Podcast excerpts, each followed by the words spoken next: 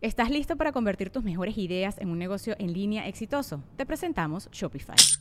Tal vez no lo sabías, pero nuestro podcast More Than Mamis es un negocio y lo empezamos por supuesto para desahogarnos y hablar sobre la maternidad, no para convertirnos en expertas de ventas y del e-commerce. Así que sí, necesitábamos ayuda para vender nuestro merch y poner en marcha nuestra tienda. ¿Y cómo suena con Shopify?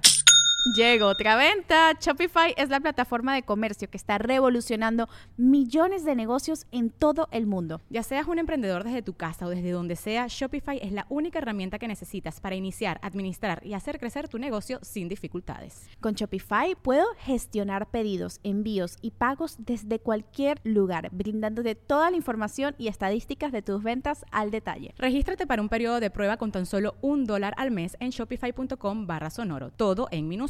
Ve a shopify.com barra sonoro para llevar tu negocio al siguiente nivel. Shopify.com barra sonoro.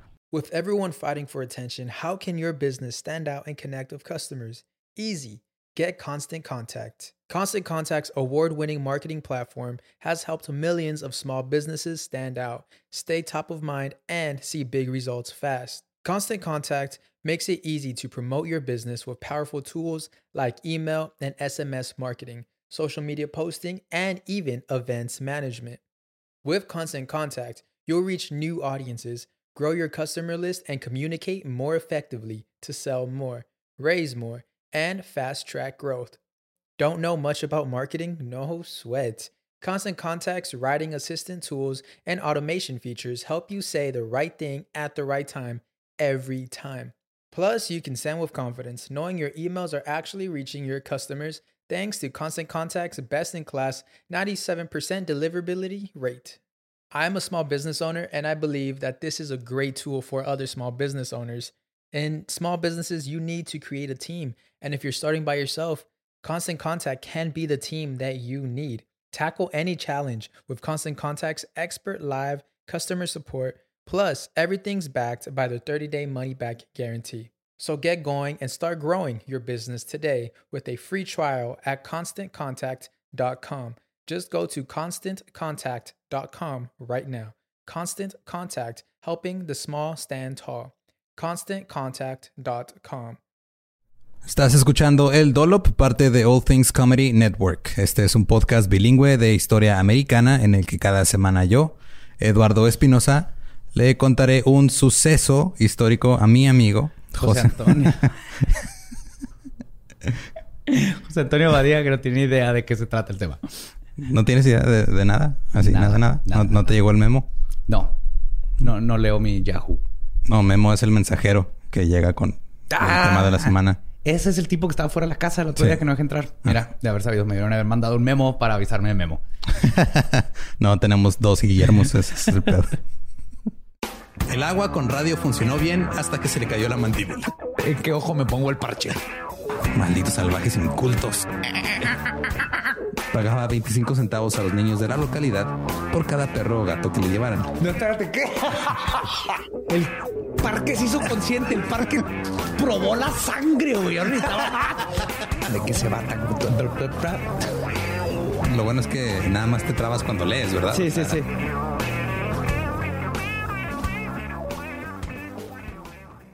Ok, este, antes de este, este episodio va a ser en dos partes porque hay un chingo de información. Eh, no celebraría como si esté una señal de celebración. eh, son de esas cosas que desearías que no hubiera tanta información. Ok. Pero eh, para empezar este episodio y también para el siguiente, quiero abrir con un presuntamente, nada más para evitar cualquier problema. Ah, exactamente. Todo esto pasó presuntamente. De aquí en adelante vamos a presuntamente. Ok. 14 de junio 1946. Donald John Trump. Oh my God. nace en Queens, en Nueva York. El cuarto de cinco hijos. Sus padres eran Frederick Christ Trump. ¿Christ? Don Cristo. Cristo Trump. Y Marianne Trump. Dato curioso sobre Fred Trump. Eh, se teñía el cabello y se lo dejaba un poco más largo que el promedio en los hombres. Y se lo peinaba en una onda suave hacia atrás. Como tipo Pompadour. Ajá. Eh, los padres de Fred eran inmigrantes alemanes. Eh, el padre de, eh, de, Fred, o sea, el abuelo de Donald, murió durante la epidemia de gripe de 1918. Ah, demasiado tarde. Una pandemia, sí, y luego cuando llegó esta pandemia, él dijo, eh, Eh, ajá. en fin. Cuando Fred apenas tenía 12 años, o sea, estaba bien chavito el papá de Trump cuando se quedó sin papá. Fred hablaba alemán, pero decía que era sueco. Sí, creo que había ahí algo que esconder ¿verdad? en esos Ajá, tiempos. Tal vez. Eh, el Día de los Caídos, o Memorial Day, como se le dice en Estados Unidos, de 1927, se hizo un desmadre en Nueva York. Hubo muchas trifulcas y peleas lideradas por el movimiento fascista italiano y por el Ku Klux Klan. Mi... Dos hombres italianos fueron asesinados por antifascistas en el Bronx, mientras que en Queens, mil miembros del clan encapuchados marcharon por el barrio jamaiquino, lo cual también terminó en una gran pelea campal. No ha cambiado nada, ¿verdad? No, todo, todo está, mira, ya pasaron 100 años, o sea, otros 200 más y ya se va a aliviar el Sí, pedo. sí, sí. Siete hombres fueron arrestados en esa pelea. Uno de esos hombres era Fred Trump. No mames. No seas mamón. sí. Estaban marchando mil, arrestaron a siete Y le tocó a y Trump. le tocó a papá Trump. De acuerdo con el Daily Star, cito, un cargo por rehusarse a dispersarse de un desfile cuando se le ordenó.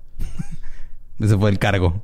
Y ahora el, el hijo anda dispersando desfiles para ir a tomarse fotos para la prensa. Algo así.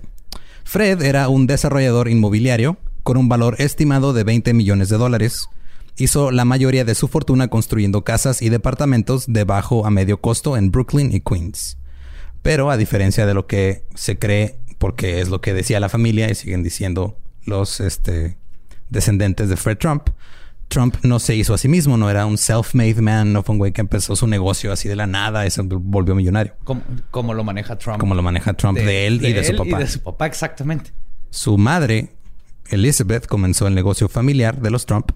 Hizo socio a Fred cuando tenía 15 años. Y el nombre original del negocio era Elizabeth Trump and Son. O sea, era Elizabeth Trump y, su, hijo. Ya cuando Franklin D. Roosevelt fundó la Administración Federal de la Vivienda en 1930, Fred utilizó los préstamos de subsidio para construir casas a lo güey y venderlas. El Brooklyn Daily Eagle lo llamó, cito, el Henry Ford de la industria de la construcción de viviendas. Igual de racista. Güey. Creo que más. Empezó a poner su apellido de Trump en todos los edificios que hacía. En junio de, julio de 1939 tenía un yate de 65 pies, que son como 20 metros. Ajá. Entonces, en, julio del, del 39 lo llenó de letreros y así de, de lonas con su nombre.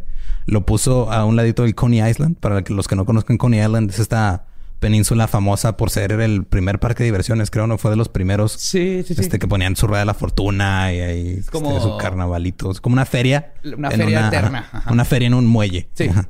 Eso es Coney Island. Y pues está la playa y hay gente ahí, ¿no? Entonces, Bueno, playa. Así como... es- es mira, había gente ahí, había bañistas. Es, es agua oscura con muchos cadáveres de la mafia. Sí.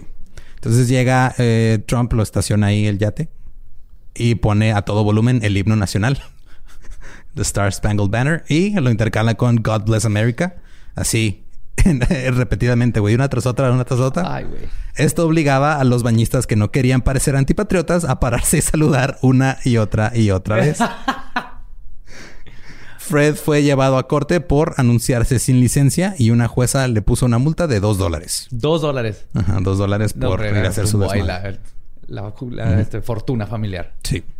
Después de esto, Fred dijo, las juezas son mucho más comprensivas con la causa de la vivienda de la FHA y aprecian mucho más las nuevas ideas publicitarias y la buena música que los jueces. Donald creció en una casa de 23 habitaciones. ¿What? Les gusta, mira, les gusta el exceso, güey. O sea, les, les gusta... ¿Quedan que cuatro niños, cuatro hermanos? Eran cinco. Eran cinco, más los dos papás. Ajá. Más el ego de cada uno ya son diez. Pues son... Ajá, son Más- 14, porque son más- 7 más... Ajá, Ajá, 14. Más el, donde van a poner sus egos este, a sus servidores, porque el ego también necesita su propia servidumbre. Ya es como es esta gente. Y estaba está ubicado en el barrio de Jamaica en Queens. La familia le tenía un nombre a la casa. La casa se llamaba Tara, así como Tara. ¿Tara? Tenía nueve baños. Eh, los Trumps tenían un cocinero, un chofer afroamericano, un sistema de intercom, lo cual era muy raro para la época, una televisión a color, antes de que muchos siquiera tuvieran una televisión. También fueron de los primeros en adoptar la moda de las placas personalizadas. Oh, Tenían dos Cadillacs. Uno tenía la placa FCT1 y FCT2 era el otro. Frederick Christ Trump 1 Y Frederick Christ Trump, Donald todos. Trump 2. La madre de Donald era una inmigrante escocesa, le encantaba la atención y se lanzaba al centro de las reuniones sociales. Siempre estaba vestida impecablemente y, cito, tenía un don por lo dramático y grandioso. Escocesa. 100%. Obviamente. Falta ahí que siempre estaba pisteando scotch, de seguro. Creo que no, ¿eh? Creo que... ¿Ah, no? Ajá. No, no, no sé si la mamá, pero sé que... Bueno, Mi ya... tipo de escocesa. entonces. Sí, ya después el, el hermano, eh, o sea, Fred Jr. fue el que tuvo problemas con el alcohol. Ya llegaremos a eso. Donald acreditará, eh, acreditaría el amor que tenía su madre por las ceremonias y formalidades como una inspiración para su estilo de showman. Porque Trump se considera, antes que todo, un showman. Eh, los Trump prohibían que sus hijos usaran groserías, que se llamaran por apodos y que usaran lipstick.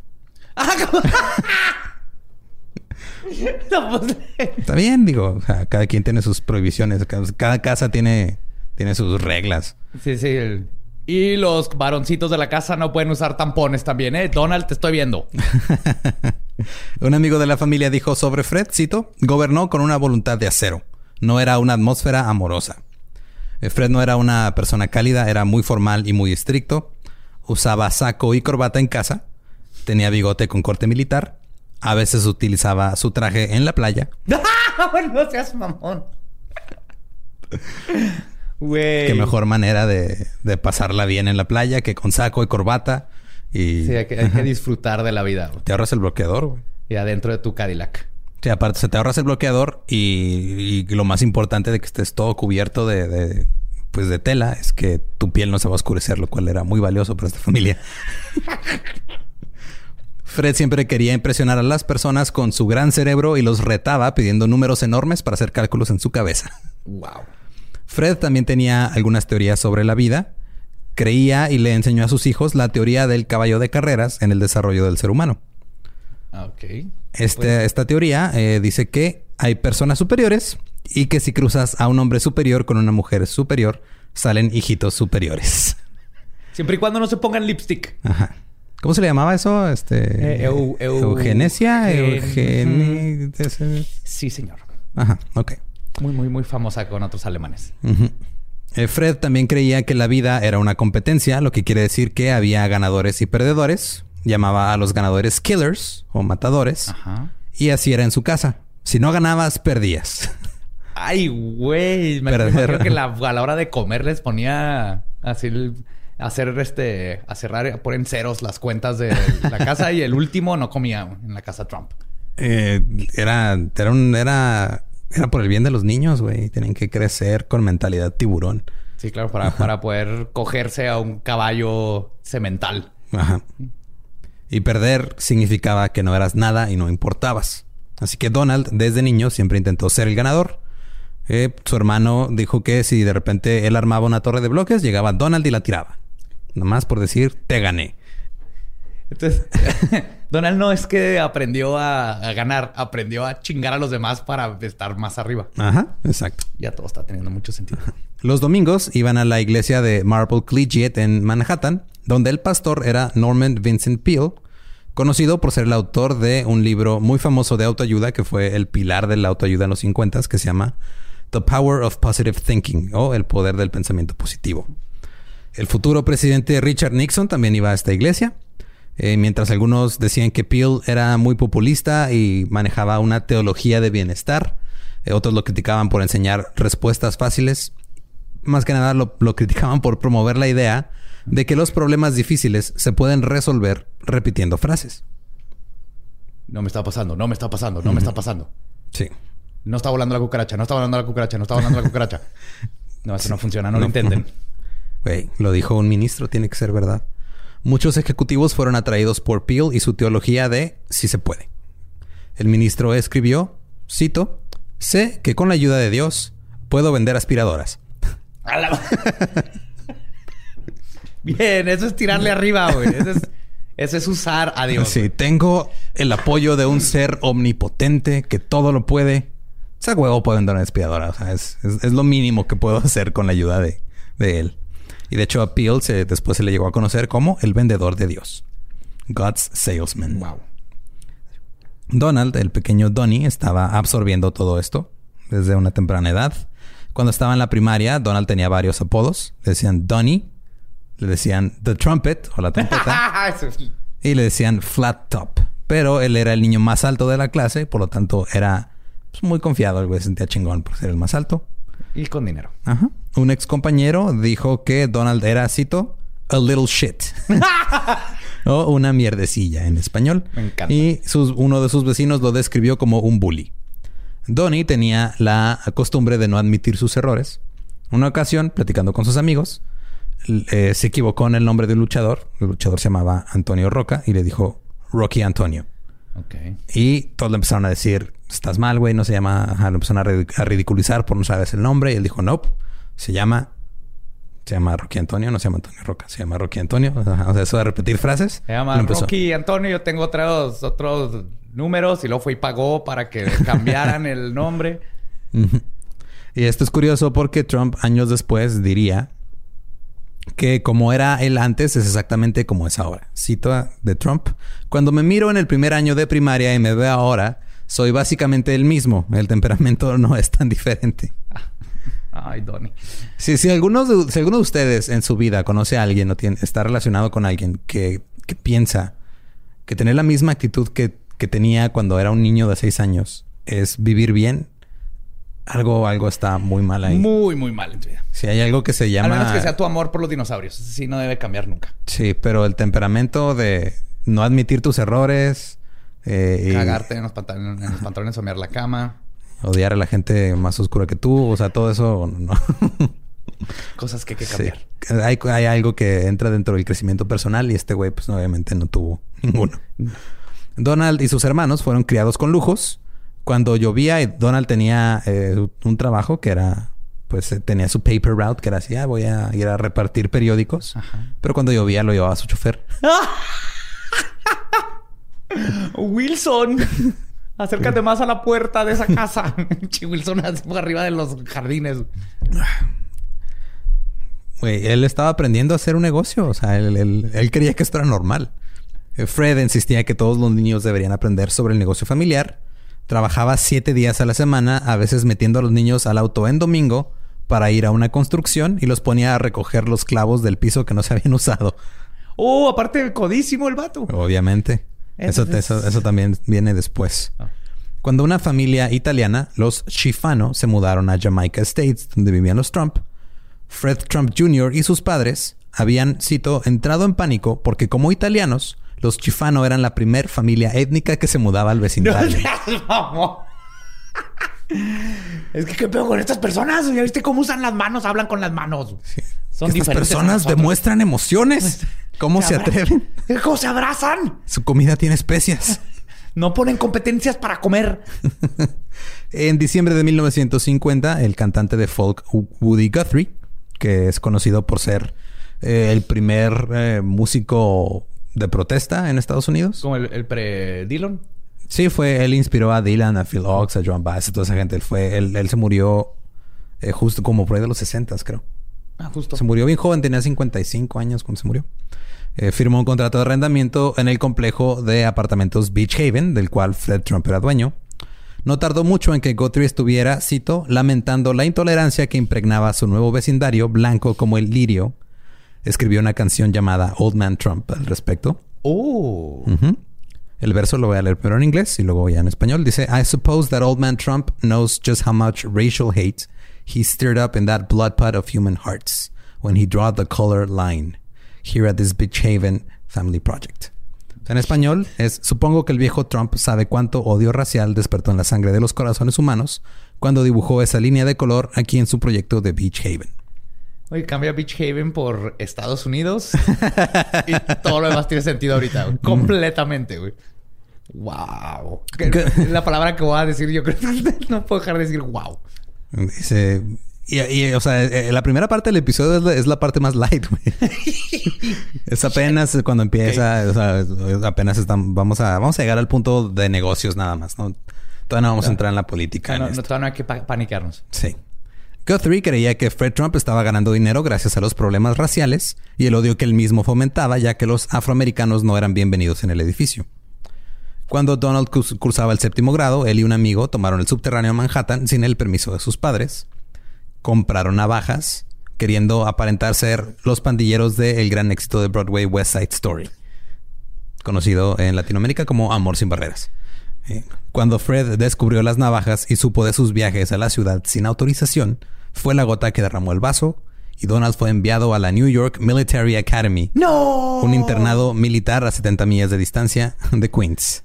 Donald no le avisó a sus amigos que se iba a ir de la escuela, nada más se fue. Ya en la academia, la vida era estricta. Súbitamente pasó de una vida lujosa con su familia a una vida militar. Su superior golpeaba a los cadetes con la mano abierta si lo ignoraban y puso un ring de boxeo donde hacía que los estudiantes con bajas calificaciones o problemas de disciplina pelearan entre sí.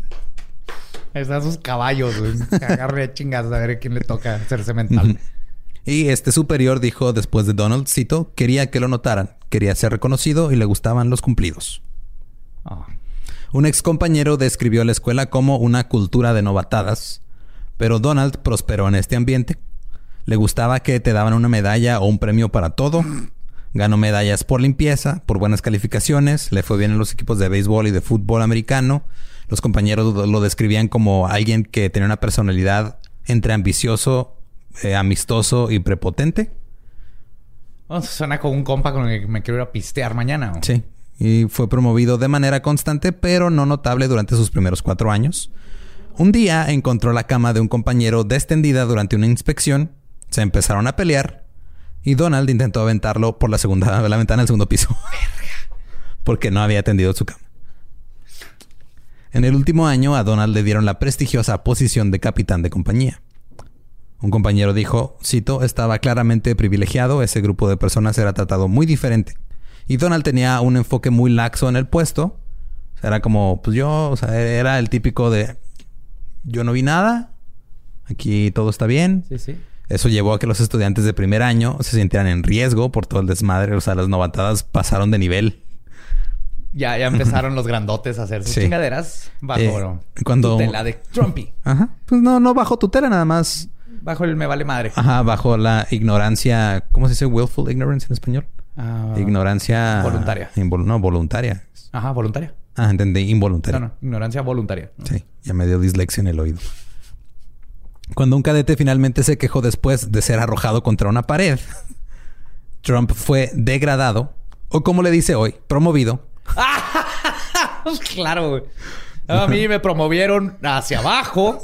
Porque abajo también dep- si está- depende si estás en el hemisferio sur, abajo es arriba. Exacto, es Y cuestión el de verano es el invierno. Y a mí me mandaron hacia el sur, pero en el hemisferio acá, el sur es el norte. Fui para arriba. Que... Lo más importante, Donald eh, fue nombrado Ladies Man en el anuario. Ay, güey. Y por algún motivo, eh, Hugh Hefner era un modelo a seguir para los muchachos de ahí de, de esa escuela. Todo el mundo quería ser como Hugh Hefner. ¿Quién no? En esos Eh, tiempos. No sé, güey. En esos tiempos era así como el trabajo Sí, Que es, todo mundo este, querría tener. Quiero estar en bata todo el día rodeado de, de mujeres Ajá. y pisteando. Fred quería que todos sus hijos entraran al negocio familiar y asumió que Fred Jr. tomaría el negocio. Pero una vez Fred Jr. en una construcción pidió unas ventanas nuevas y caras en lugar de arreglar las que estaban rotas. Y el papá perdió la cabeza. Así fue de, no, o sea, ¿cómo se te ¿Cómo ocurre? se te ocurre, Las imbécil? puedes arreglar. No te mereces mi apellido. Fred Jr. decidió convertirse en piloto de una aerolínea, abriendo la puerta para que Donald tomara el puesto.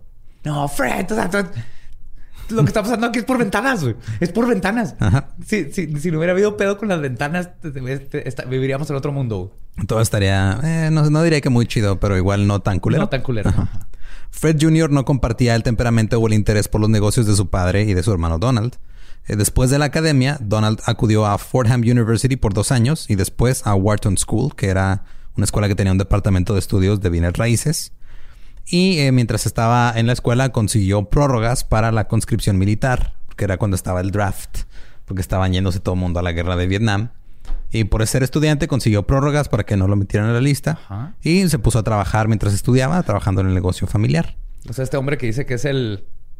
Es el, el presidente más militarístico. Militar, ajá, no quiso ir a Vietnam. No quiso ir a Vietnam. Muy bien, Trump. Primero porque estudiaba y luego ahorita eh, llegamos a la, la otra parte, porque la que no fue. Donald adoraba a Fred y estaba siempre a su lado, aunque un amigo dijo que su estilo de comuni- comunicación era muy raro. Cito, Ambos estaban hablando, supuestamente el uno con el otro, pero ninguno escuchaba lo que el otro decía. Hablaban por encima del otro. Y Fred, Fred Jr. se empezó a sentir excluido y Donald y su padre lo hacían menos por haberse convertido en piloto. Donald le decía, cito, ¿cuál es la diferencia entre lo que tú haces y manejar un autobús? A la madre. En esta época, Fred, sintiéndose excluido y bulleado por su hermano y su papá, comenzó a beber. Pues sí. Un chingo. Todo por culpa de las ventanas. De hecho, güey, literal, o sea, echaron la casa por la ventana. En fin. Eh, Para cuando Donald se graduó de Wharton en 1968, tenía aproximadamente 200 mil dólares de trabajar en el negocio familiar. Tú sabes, ¿no? O sea, tú trabajas, tu papá tiene un negocio pequeño, tú estás estudiando, trabajas, de la, de la cuadra. de repente tienes 200 mil dólares. Claro, como todo. el mundo, ajá, o sea, por eso él dice, güey, yo, yo he trabajado toda mi vida. Yo, yo me hice a mí mismo, a mí nadie ¿No se me ayudó. acuerdan? Yo tenía que decirle a Willis por dónde subirse a los jardines para Ajá, que me aventara exacto, el periódico. Sí, yo o sea, obviamente le tenía que decir no porque era afroamericano y él no sabía cómo tomar decisiones propias. Así que continuó trabajando y aprendiendo de papá, a quien un comité legislativo de Nueva York había acusado de usar dinero del Estado destinado a viviendas para construir un centro comercial. Ah, claro. Malversación de fondos desde así desde tiempos milenarios. Eso no cambia. Fred Trump tenía amigos acomodados y era conocido por hacer tratos debajo del agua. Un legislador lo llegó a llamar públicamente codicioso y aferrado. Y Fred siguió con las prácticas de las que Woody Guthrie había cantado hace tantos años. Dos ex- empleados de Fred Trump dijeron que la compañía solo quería rentar a judíos y ejecutivos y desalentar las rentas de los afroamericanos. Les indicaron que estaba en efecto un código racial. A los afroamericanos se les referirá como número 9. Un agente arrendador, arrendador, este, no sé si sea número 9, porque empieza con la misma letra Nine. ajá, que la palabra con N, pero este, Oh my God. Lo no que lo había sí, ajá. pensado, sí. No, mames. no, lo que sí le, le pedía este, a los superintendentes cuando ah, llegaban las aplicaciones de afroamericanos fue que les, les pusiera una C de colored o persona de color Shit. para identificarlas. Y A de albóndigas eran italianos. es que hablan con las manos, no los comprendo, me confunden. No entiendo lo que son las emociones. En 1967, una investigación estatal concluyó que de los 3.700 departamentos en la villa de Trump, solo 7 estaban ocupados por afroamericanos. En otro proyecto inmobiliario de Trump en Cincinnati, en 1969, una pareja afroamericana joven fue rechazada en repetidas ocasiones. Esta fue la primera vez que Donald ya tenía como un rol activo en el negocio. La pareja afroamericana pidió a una pareja blanca que fueran a ver qué pasaba si usaban su información para la aplicación. ¿Y qué crees que pasó? Le dieron el departamento a los blancos. Wow. Luego llegaron los blancos y llevaron a los afroamericanos y el rentero perdió la cabeza, se volvió loco, güey, lo sacó a todos empujones, le gritó a la mujer blanca, cito, nigger lover, traidora a la raza. Y años después la mujer dio una declaración sobre el incidente, cito, no he olvidado la furia que vi en sus ojos o en su rostro. La pareja afroamericana demandó a Trump. Ni siquiera Fred había sido tan malo y por lo regular resolvía las quejas de discriminación ofreciéndole un departamento al acusador. Es decir, güey, mira, está tu depa. Sí, no puedes vivir aquí, chingando. pero ahí te va el depa. Simón. Donald no estaba interesado en reparar el daño. Cito, prefiero pelear que ceder porque en cuanto cedes te quedas con esa reputación. En su declaración jurada, dijo que no había discriminación, solo que no rentaban, cito, a casos de previsión social, ya sea blancos o negros. O sea, Donald Trump aplicó un México, güey. Dijo, aquí no hay racismo, somos clasistas, pero no hay No es racismo. racismo. Todo bien aquí. ¿Ok? Esos güeyes, pues, eh, que le Que es, que es el, ganas. que es el argumento más pendejo de... Claro, tienen que trabajar con su papá y sacar sus 200 mil dólares. Si no, pues no les va a alcanzar este depa. No es, no es nada que ver con que tienen que estar negros. O sea, Sí, sí. Ya después diría que eh, los afroamericanos y los negros tienen una predisposición genética a ser flojos y no triunfar en la vida, pero pues, eso es no, no es algo que puedan cambiar porque es algo que traen los genes, obviamente. ah, fuck. Ok, mira, esto se va a poner peor, no te preocupes. No creo, lo estamos viviendo todo esto, todas las repercusiones Sí. de esto. Ahí, ahí está pintadito así. Sí, y si no me creen que se pone peor, spoiler, 2020. Sí. Eh, ya que su papá estaba enfocado en los municipios, el Donald de 23 años vio Manhattan como un lugar para conquistar sin tener que competir con su papá. Así que decidió empezar con Broadway. Contrató un Es que productor. es donde te vas. Si algo estoy seguro que hizo Trump es Ajá. jugar Monopoly de niño. Obviamente, Broadway es la renta más cara, güey. Va así. Ahí va directo. Y luego cuando le iban ganando, tiraba todo y se iba con su tablero, güey. Se llevaba su balón. Es ese Sí. tipo de niño. Es ese tipo de pinche niño este malcriado que cuando iba perdiendo en el fútbol se llevaba el balón. Así es. Ajá. Contrató a un productor y con sus 200 mil dólares pagó por la mitad del costo de la obra de teatro llamada Paris is Out. La condición era que el nombre de Trump debería estar encima del título y en el programa que te entregan cuando vas al teatro. Se tenía que decir Trump, Paris is Trump, dos puntos, Paris is Out. Así, presentada por Donald Trump. La obra fue un fracaso. Donald perdió 700 mil dólares. Sobre la obra, el crítico de New York Times dijo, cito, me dio más lástima de lo que me desagradó. Esta es la mejor reseña del mundo. Está tan culera, güey, que ni, Sí, le, güey. ni le voy a decir que está culera, güey. De- es como cuando tu mamá te dice, estoy decepcionado. Este está más culero a que te diga que está enojada, güey. Ese silencio y ese suspiro en vez de... Estoy decepcionado. Está decepcionada. No, no, pégame con la chancla, mamá, pero no estés decepcionada en mí.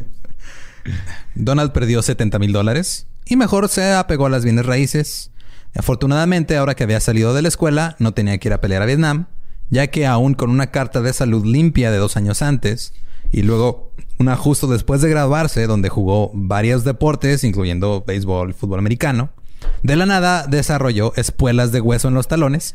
¿Qué chingados son espuelas de hueso en los talones? Te salen como, o sea, como, es como si te salieran, como si fuera un- una especie de tumor, pero en el hueso. O sea, no, como si Como fuera. una espuela, como una espuela con Como la de una- los, ajá. pero en el del hueso. Ajá, en Eso el suena hueso. como un superpoder. Eso es algo que tendría un X-Men. Son como, no sé, no sé exactamente cuál es la causa, pero hasta donde entiendo es como a, a veces pasa cuando tu, tu cuerpo no regula bien el calcio Y empieza a y crecer ahí empiezan a crecer de más los huesos. Entonces, casi siempre es en, en las, como en las, las partes de las articulaciones, como que se hace más grande el hueso, le salen como ahí eh, bolitas extras de calcio. Ya. Estos son los mismos doctores como el que revisó a Trump y dijo que está en perfectas condiciones, ¿verdad? A sus setenta y tantos años. Supongo. Eh, esto provocó que dijeran, eh, pues este güey no, no puede irse a la guerra, entonces vamos a poner eh, la- así muy, muy atrás en la lista del draft. Y no fue a Vietnam. Después de una investigación, el Departamento de Justicia presentó una demanda contra los Trump por violar el Fair Housing Act de 1968.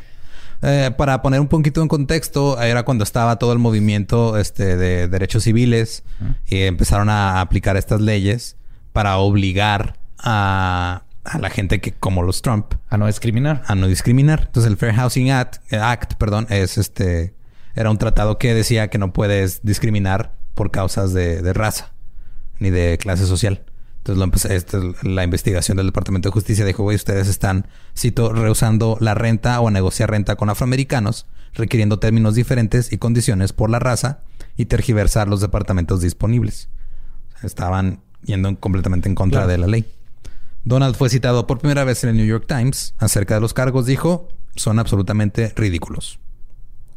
Fred se había convertido en Igual que mi espuelón, me salió aquí un espuelón de privilegio y no pudiera la, Espuelón de privilegio. a la, a la Vietnam. No puedo ir a la. Vietnam. Ridículo, ridículo. Es el mejor espuelón que ha habido. Nunca ha habido un espuelón de privilegio tan bueno como el mío. O sea, es, es- es un hermoso espuelón. La gente está diciendo que es el mejor espuelón de la historia. He escuchado a muchos decir que es el mejor espuelón de la historia. Fred se había convertido en presidente de la mesa directiva en 1971 y Donald fue promovido a presidente de la compañía. La renombró The Trump Organization y como presidente, Trump conoció a Roy Cohn, quien había trabajado como asistente principal para el senador Joseph McCarthy mientras intentaba encontrar comunistas. Roy Cohn era ahora un abogado de la mafia con clientes como Fat Tony Salerno, No mames. jefe de la familia criminal genovesa, y Paul Castellano, cabeza de la segunda familia más grande de los Gambinos. Me estaban metido con los gambinos y los Genovese. y ¿Qué pasó con el pedo de las manos, Trump? Sí, o sea, el güey este pues, usó el mismo abogado que ellos. Son italianos y comen albóndigas, pero tienen dinero. Aquí es donde te empiezas a dar cuenta que el, el dinero es lo que El, el- el dinero neutraliza ne- razas. neutraliza la raza. Si el dinero te blanquea en ojos de muchas personas. Los Trump retuvieron a Cohn para arreglar la situación de, aloja- de alojamiento. Presentó un, ca- un cargo de desacato al tribunal contra una fiscal, acusándola de convertir la investigación en un interrogatorio similar a la Gestapo. ¡A la! O sea, sacando Wow. todo de contexto bien cabrón. Y Donald presentó una contrademanda por 100 millones de dólares en daños por difamación. O sea, el güey aplicó un Doctor Evil antes de que existiera Doctor Evil. One million. 100 million dollars. En los 70, güey. Es un chingo en lana. güey. sí, ahorita es un chingo. Creo que no existía esa cantidad de dinero. Nope, todavía. no existía esa cantidad de dinero. Todavía no lo imprimían. no, no había forma. No, de hecho, esa cantidad de dinero se acaba de inventar y nada más fue para pagarle a Joe Rogan. El juez desestimó la demanda de Trump. El proceso legal de ida y vuelta continuó durante casi dos años. Finalmente los Trump se rindieron, pero Donald dijo que ganó. Sí, claro, güey. Yo te gané, no vieron cómo me le partí mandaban. Es la partida de madre a un juez más chingón que ha habido en la Sí. historia. Y dijo esto porque el gobierno no los encontró culpables. La razón por la que el gobierno no los encontró culpables es porque no era un juicio donde hubiera un veredicto de culpable o inocente. Es como si pierdes un partido de béisbol. No perdimos porque no nos metieron goles en contra. No hubo goles en contra. Nos metieron siete carreras, pero... el- el- No, es como declarar, goles. es como si empatas y dices gané porque no perdí. Ajá. En el acuerdo, o sea, pero eh, eh, aquí se empieza a ver el patrón que ya viene de familia, que es este meter y meter demandas para nada más alargar el proceso y que al final se vuelva este ya que ya no sea sustentable pelear contra Sí, a lo contra mejor los ellos. dejas ir. Y Sí. luego voltear la historia para salir siempre con este trauma de soy el ganador. Tienes Exacto. que ser el ganador. Porque Aunque si no, eres- hayan ganadores. porque si no eres el ganador no eres nadie. güey. Ajá. En el acuerdo, los Trump debían dejar de discriminar contra las personas en los términos, condiciones o privilegios de venta o renta de un lugar. ¿Y cómo fue con esa? Cuéntame, Eduardo, ¿cómo, cómo, qué tal siguieron ese acatamiento los Trump?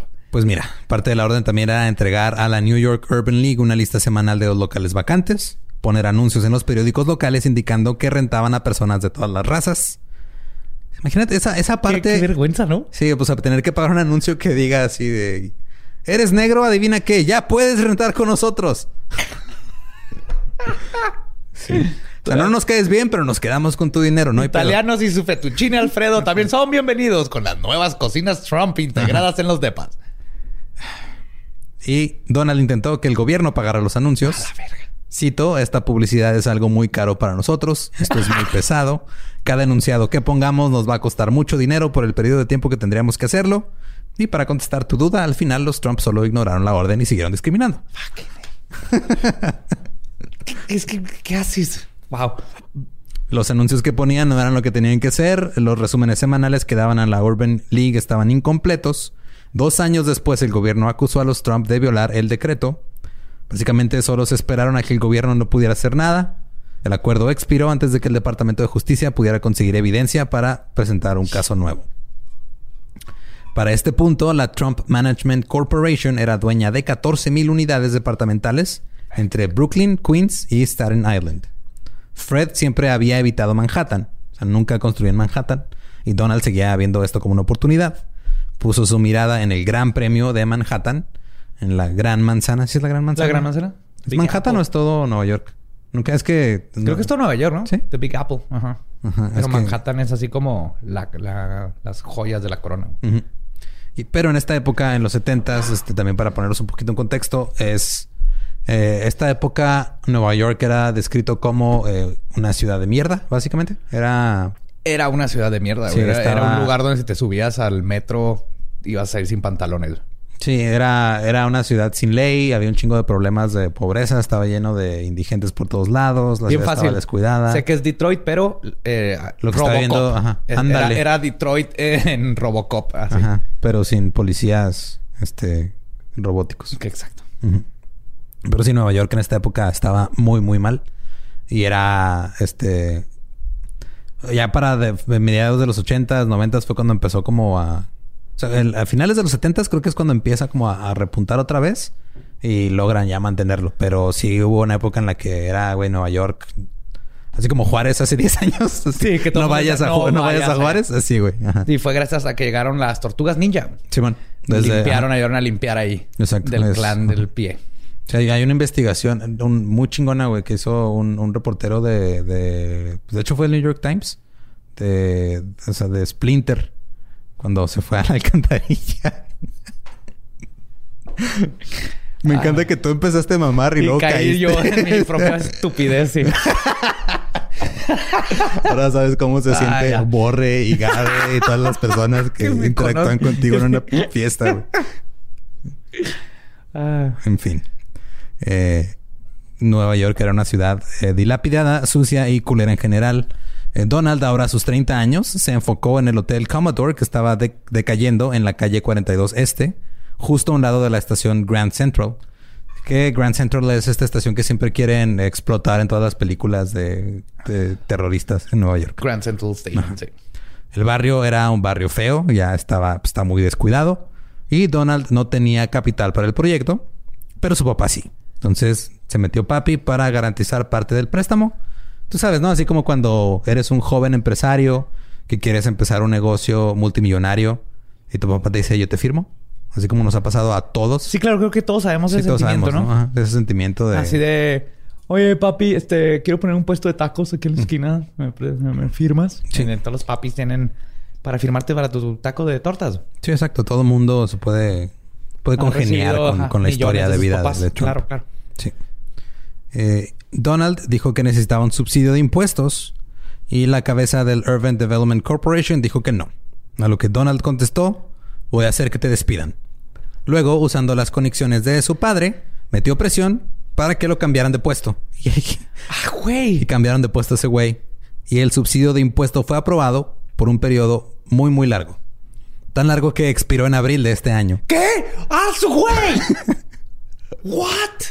Subsidio de 40 años, güey, de impuestos. Le costó 400, más de 410 millones de dólares a la ciudad. El subsidio para Trump. Un subsidio, ah, para en, en enero fue el último reportaje que vi de cuánto más o menos le había costado a, a- a la ciudad de Nueva York, en el New York Times. 410 millones de dólares de subsidio. Con eso hubieran tenido- podido tener Robocops. Ajá, pero no, o sea,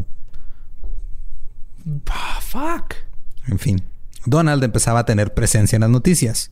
A la mayoría de los constructores y desarroll- desarrolladores, inmo- ay, desarrolladores inmobiliarios les gustaba quedarse en las sombras y nomás hacer su jale, pero Donald era diferente porque le gustaba pues el drama y el, espectáculo, ¿no? ¿no? Que lo vieran y... Ajá, así como su mamá.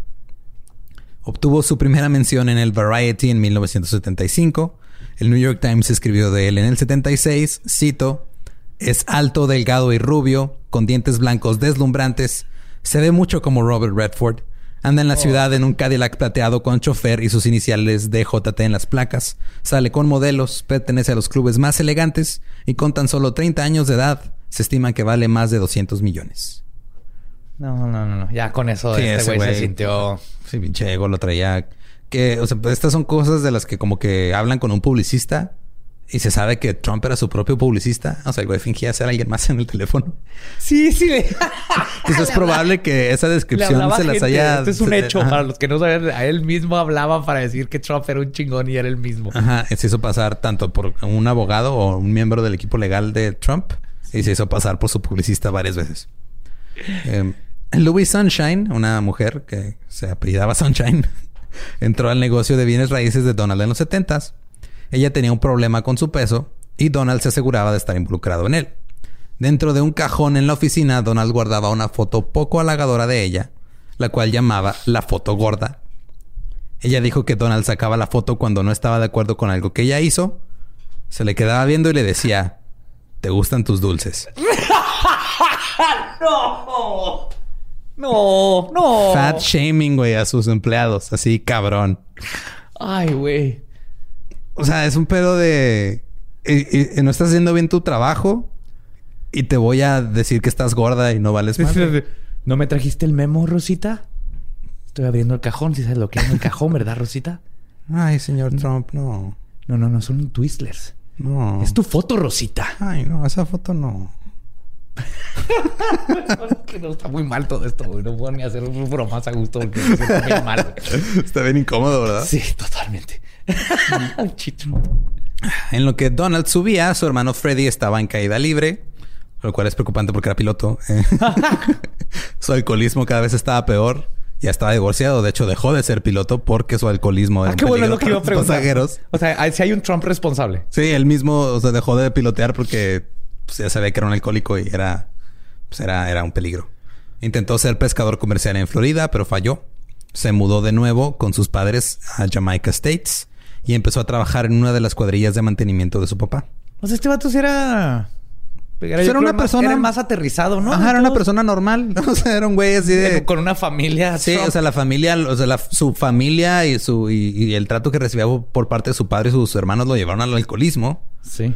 Este, porque Él cuando quería ajá. ventanas nuevas, chingada madre. Porque cuando, eh, digo, spoiler, cuando no creces en un ambiente, eh, pues, que te ayude a tu desarrollo como persona, Sí, sí, conducivo sueles, a- ajá, sueles no saber cómo lidiar con los problemas y caes en el alcoholismo o caes en adicciones o caes en problemas, este, de muchas cosas por no tener las herramientas emocionales necesarias para lidiar con los aprendes como. Trump a servicio militar. Toma dinero en la face. Ajá. Tienes que ir a hacer esto. No, dinero en la face.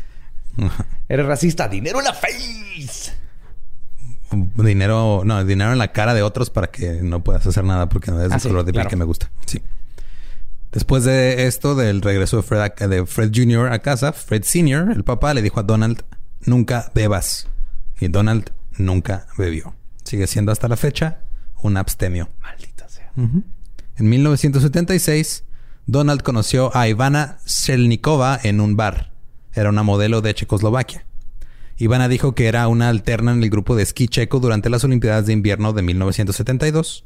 What? Pero el Comité Olímpico dijo, cito, hemos buscado muchas veces y consultado a muchas, muchas personas y no hay una mujer así en nuestros registros. Güey, es que... ¿Qué tan difícil es dar- saber si estuvo o no en el de esquís, güey? Naturalmente, se enamoraron y se comprometieron. claro. Están hechos el uno para el otro, güey. O sea, Wow. justo antes de la boda, Donald, en todo su Sí, romanticismo... pero, pero si, si vas a mamar, inventarte que eres de un equipo de Olimpiadas, hay, hay otros más chidos, ¿no? Como con más prestigio. Pues que no sé cómo estaba Checoslovaquia en las Olimpiadas de invierno en esa época, pero Pero bueno, esquiar. bobsled, Está más chido bobsled. mm, salto, no, ya estaba Gimnasia artística. Gimnasia artística pong. en el hielo es patinaje, ¿no? Ah, sí. Eh, naturalmente se, enamoraron, se comprometieron y antes de la boda, Donald Trump, en su infinito romanticismo, sorprendió a Ivana con un arreglo prenupcial.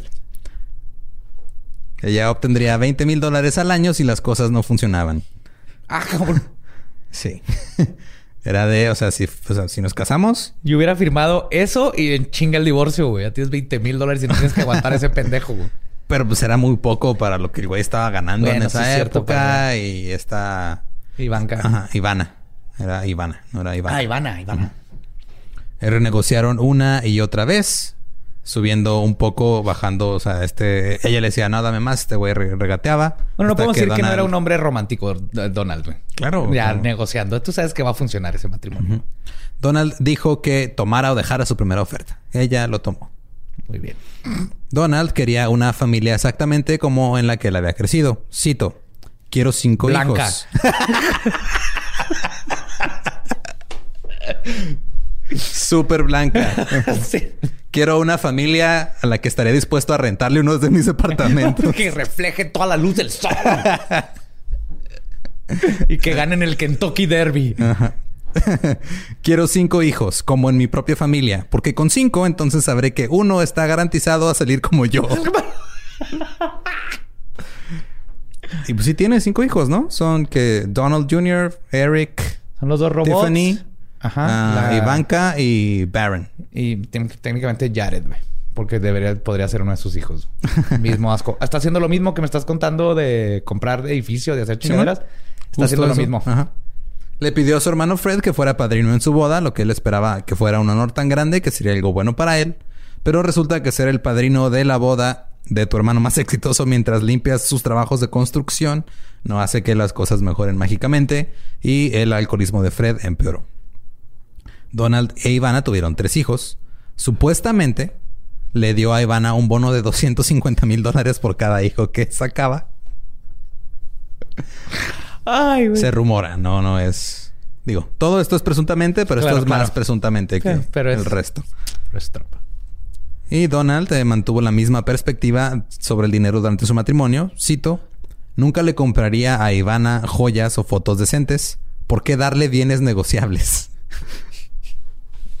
Ivana se enfocó claro, en las. Trump, ¿por qué, güey? Es- es Sí, ¿por qué vas a comprarle cosas físicas a tu esposa? O sea, No, no, no, no. Ya firmaste el contrato, ya está todo bien. ¿Qué más quieres? Esa mujer ya, ya, mi amor, toma otro, va a subir a 25. El- a 25, porque te amo, eso es amor.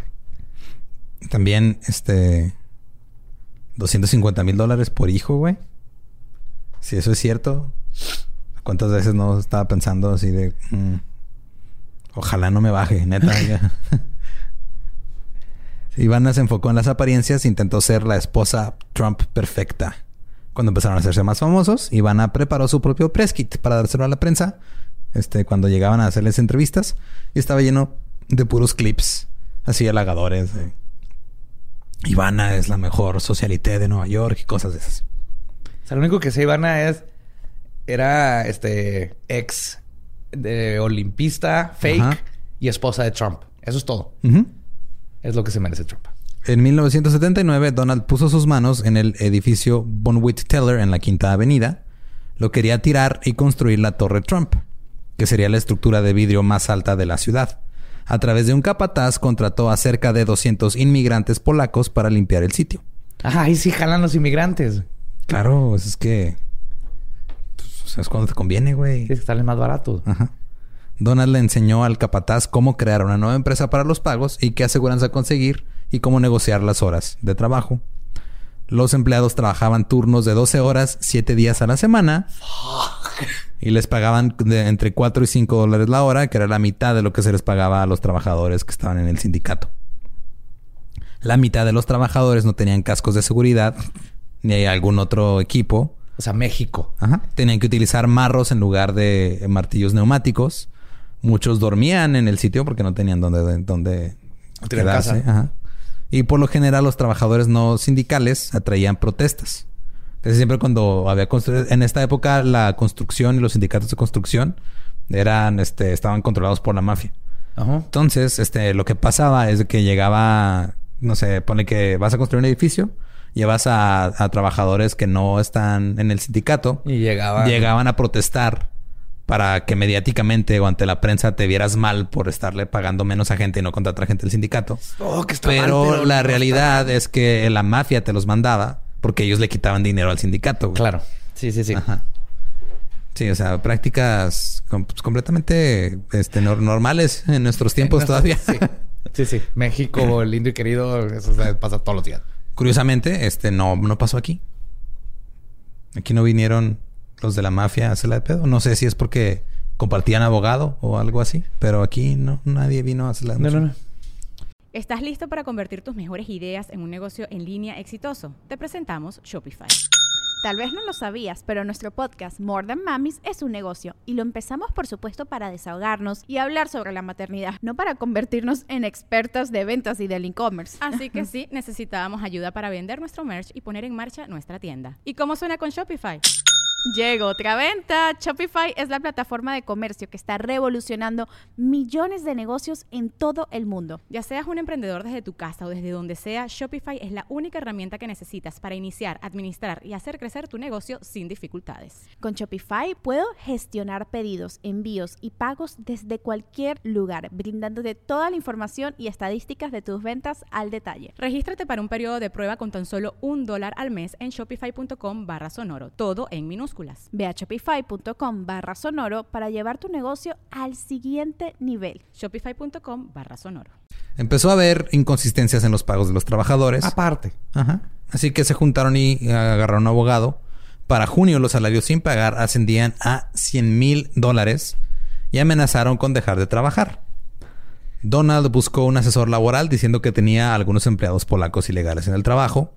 El consultor le dijo que los despidiera. Donald no lo hizo. El 27 de junio de 1980, el abogado de los polacos le entregó a Trump un derecho de retención, que en inglés se llama Mechanics Lien. Este derecho de retención eh, le otorga al trabajador un reclamo parcial de la propiedad en la que ha trabajado. Oh, ok. O sea, parte del edificio ya es tuyo porque tú lo construiste. Sí, al menos que te paguen. Exacto. Eh, Donald finalmente despidió a los trabajadores y contrató a unos trabajadores de sindicato para tirar el edificio. Y esto fue fácil porque decidió no pagarle a los polacos. Así de verdad. El abogado le presentó un segundo y un tercer derecho de retención sobre la propiedad. Eh, y un día el abogado le dijo a un trabajador de Trump que bajo la ley de normas laborales justas, Donald no podía vender espacio en la torre hasta que le pagara a los trabajadores lo que se les debía. 45 minutos después, el abogado recibió una llamada de un tal Mr. Barron que trabajaba en el equipo legal de Donald. Ajá.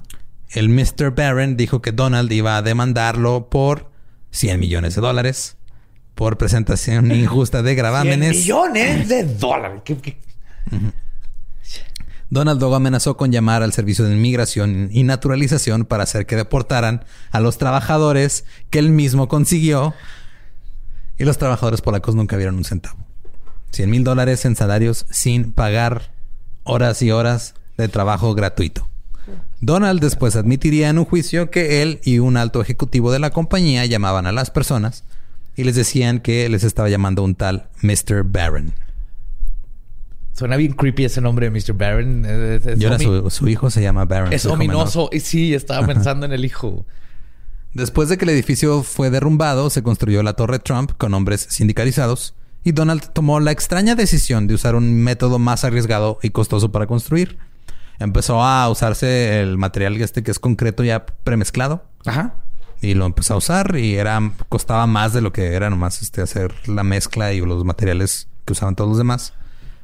Eh, esto lo puso a merced de cierres sindicales y por lo tanto de la mafia que también controlaba el negocio de la mezcla preparada de cemento. Claro que sí. En un punto, el contratista general que construyó la torre tuvo matones de la mafia en su oficina y le pusieron un cuchillo en la garganta para exigir que no se presentaran trabajos en la torre Trump. Pero Donald no estaba preocupado. Nomás Donald Trump puede hacer que la mafia sean los good guys.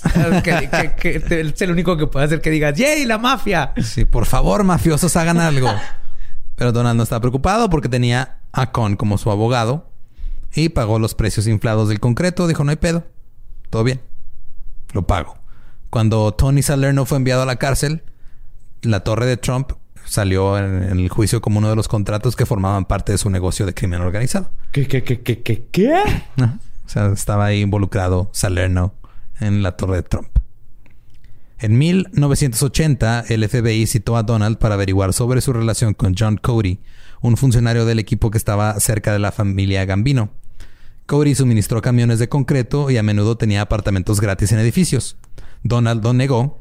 Cody fue acusado en 1982 y también ordenó el cierre de obras de concreto en toda la ciudad, excepto en la torre de Trump, donde el trabajo siguió avanzando normal. ¿Cómo chingado, mames? La mafia está ahí. Pues, pues que hay lana, güey. O sea, Lana es lana. así es. La lana lubrica anos. Lubrica todo, creo, Todo. pero este no, no, no estaba. Anos burocráticos y legales. Pues este, suelta esfínteres, hace todo. Cuando, cuando estaba terminado, una mujer sin trabajo compró tres departamentos justo debajo del triplex de Trump. Donald me ayudó a conseguir 3 millones de hipoteca sin llenar una sola forma de préstamo. Cody a veces se quedaba en esos departamentos y realizó 500 mil dólares en remodelaciones. Cuando Cody fue condenado por extorsión y enviado a prisión, Donald demandó a la mujer por 250 mil dólares por el trabajo de remodelaciones que había hecho en el departamento. Ella lo demandó por 20 millones, lo acusó de tomar sobornos de contratistas. Donald de repente se retractó de la demanda y le pagó 500 mil dólares. 500 mil. Ajá. O sea, primero la, la demandó por 250 mil y luego mejor dijo, no me voy a meter en pedos. Sí, ahí te va un- una lana y vamos. Fred Jr. murió en 1981 a la edad de 43 años. Su vida fue acortada por el consumo de, al- de alcohol. En 1981, Donald también estaba intentando entrar al negocio de los casinos en Atlantic City. Y para entrar al negocio de los casinos, hacen una investigación que duró un año en la que te revisan todo. Porque Lavado de dinero está empelada, ¿no? Lavado de dinero y no quieren, este, si vas a tener un casino, no quieren que tengas ningún tipo de negocio con mafiosos. Ajá. En Nueva Jersey, Donald Era clarísimo que tenía negocios. Obvio, pero en Nueva Jersey Donald decía, no, no, no, yo aquí la mafia nada que ver, todo cool. Este, de hecho, él le ofreció al FBI, dice, no, si quieren pongan agentes encubiertos para que vean que aquí nada de mafia. No hay mafia aquí. Eh, Quiero unas albóndigas. Las hizo Genovese. Genovese tiene unas albóndigas. Están bien buenas. Antes no me gustaban estos cabrones porque mueven las manos muy raro, pero el Genovese es un chingón. Tiene un chingo de lana. Y Nueva Jersey quería a Donald y a su dinero. Así que Donald les dijo, ok, pero quiero que la investigación nada más dure seis meses. Y si tarda más de seis meses, no voy a construir en Atlantic City. El procurador general estuvo de acuerdo, porque Nueva Jersey estaba preocupado de que si no entraba a Atlantic City iba a comenzar un casino en otro lado. Entonces "Pues, se nos va a ir la lana. Donald tenía que revelar cualquier investigación que hubiera pasado este, antes en sus negocios. No hizo nada de eso. No les contó sobre el gran jurado federal que analizó cómo tuvo la opción de comprar patios de ferrocarril en, en- en Penn Central. No les mencionó la investigación de Cody, eh, porque ambos le habrían impedido obtener una licencia de juego. Porque es la licencia de juego la que te dan para que puedas abrir un casino. Claro. En 1982 le dieron la licencia de juego. Años después, cuando salió su libro eh, de The Art of the Deal o el arte de la negociación, eh, Algo que estoy seguro que no escribió, güey. Ese güey no sabe escribir. no, pero tenía su... Pues la escribió el otro güey. O sea, Trump nada más le dijo que poner. En el libro describe haber hecho cosas que le hubieran impedido obtener una licencia de juegos. Y el libro fue una vergüenza para la Comisión de Licencias y los investigadores estatales. Pero para, para protegerse a sí mismo, dijeron que los mafiosos no eran confiables. Entonces, o sea, nosotros confiamos en Trump, pero igual los mafiosos son los que están mintiendo. Claro, los mafiosos están mintiendo, no estaban ahí. Esos, este, nomás, ese Genovese. No podemos confiar en que. Además, se llama Genovese. En realidad es italiano, no. Está bien, ajá, yo, yo no, yo no lo he visto que, que cague pizzas. Yo no lo, yo no lo he visto eh, hacer otra cosa estereotípicamente italiana que no se me ocurre en este momento. Aplastar tortugas y romper bloques, por ejemplo. Es el peor estereotipo de los italianos. Y es japonés, es lo más gracioso. Pusieron a Donald bajo juramento y él dijo que no tenía nada que ver con mala conducta o que no lo recordaba. Y ahí quedó todo. Porque el dinero mueve todo, Con güey. eso te meten a la cárcel, güey. Ajá. Mentir bajo juramento te meten a la cárcel. Pero mira, si eres blanco y tienes dinero, no, güey. Tú puedes hacer lo que quieras. Esto fue una lástima porque el autor Wayne Barrett escribió que Donald se reunió personalmente con Tony Salerno en la casa de Roy Cohn. Barrett había encontrado testigos que estaban en la reunión, uno de los cuales estaba llevando notas detalladas sobre los contactos de Cohn. Pero la este, Gaming Enforcement, los de Ajá. las licencias, dijeron, no, todo bien, no hay pedo. O sea, cabe resaltar que así con el hecho de que te vean, si, si tú eres este croupier en un casino, estás acá haciendo tu, tus manos de blackjack y te ven que eh, volteas a ver un mafioso así como fijamente, eso es este suficiente para que te corran, güey. ¿Así de pelada? Sí, güey. O sea, si, si hay cualquier comportamiento extraño que, que te pueda conectar a la mafia, te investigan. A menos de que seas el güey que es para poner el dinero en los casinos. Que también, digo, vamos a llegar también a esa parte, pero no era su dinero. O sea, lo que el güey hacía era conseguía préstamos. No, aparte de lo que estoy viendo, todo, todo está en papel. Nada, Sí, él todo- no todo tiene papel. dinero. Después Donald compró este eh, la dirección, el edificio de la dirección 100 Central Park South, eh, que era un edificio de 14 pisos con vista al Parque Central. Quería derribarlo para construir condominios lujosos, pero los departamentos tenían alquiler controlado. Ajá. El alquiler controlado en Nueva York eh, y en otras ciudades es, es lo que como que el, el gobierno dice no puedes subir la renta tú como dueño del edificio y se queda igual. De hecho, por eso eh, está bien curioso cómo arreglaron un, un hoyo en la trama de Friends con eso. Porque decían que cómo era posible que esta eh, Mónica y Rachel tuvieran ese departamento tan chingón cuando una era mesera y la otra era como Sí, sí, sí. secretaria. Es como tener a unas, unas chavas que trabajan en vendiendo café, pero viven en Polanco, en un Ajá. depa, en un Entonces lo que, lo que hicieron ¿no? para arreglar eso, los, los escritores de Friends, pues dirán, no, es que era un departamento de alquiler controlado que les heredó la abuela y por eso este pagan bien poquita renta. Y hasta la fecha hay- todavía hay muchos departamentos así. que la gente no lo suelta, güey, porque pues, es... No, mientras no te salgas puede estar culero, pero mientras no te salgas no te pueden subir la renta. Eh, Los inquilinos obviamente no se querían, eh, y no se querían ir por el alquiler controlado. Y Donald no quería comprarle sus contratos porque era, güey, pues, yo no me quiero ir a menos de que me des lana. Y él dijo, no, ni madre. Yo no voy a soltar lana porque no tengo. Entonces Donald empezó a hablar de ellos en la prensa y los describió como personas de gran riqueza, millonarios en abrigos de mink que manejan Rolls Royces, cuando la mayoría, muchos eran pues, personas comunes o incluso eran gente ya este, anciana con ingreso fijo por su retiro, pensiones. Claro, claro, un millonario, ¿qué chingados va a estar haciendo en un este Un departamento rent de- control? Ajá. Pues no. Le dijo al superintendente que dejara de hacer reparaciones, que dejara de limpiar y de aceptar paquetes. Donald le cerró el agua caliente y la calefacción durante el invierno. Hubo una fuga de pipa que dijo, güey, me vale madre, no la voy a atender. Estuvo tan mala fuga que empezaron a crecer hongos en las alfombras. Permitió que una infestación de ratas se adueñara del lugar. Demandó a un inquilino por no pagar la renta, aun cuando tenía los recibos de que había pagado la renta. Y el superintendente tenía instrucciones de espiar a los inquilinos. Algunos habían hecho construcción en sus departamentos con permiso de los renteros anteriores. Y les dijo que tenían 10 días para regresarlo a como estaba. Si no lo saca, nomás buscando cualquier pretexto Sí. para chingar. Eh, hizo agujeros en el techo este, de la cama de una paciente con cáncer luchando por su vida. Y la pelea del edificio se extendería por años. Donald compró anuncios en el periódico ofreciendo alojamiento para indigentes en el edificio. O sea, nomás para forzar a la gente que dijera, no, pues ya me voy, este güey está haciendo un chingo de Sí, claro, te cosas. hacen la vida imposible hasta Ajá. que te tienes que ir a la chingada. Pero los oficiales lo declinaron pensando que era raro que se mudaran personas sin hogar a un edificio destinado a ser demolido. Donald dijo, cito, tardará dos o tres años para sacarlos a todos. En ese tiempo tendré más espacio para indigentes. El International Rescue Committee intentó tomarle la palabra buscando alojamiento temporal para exiliados polacos.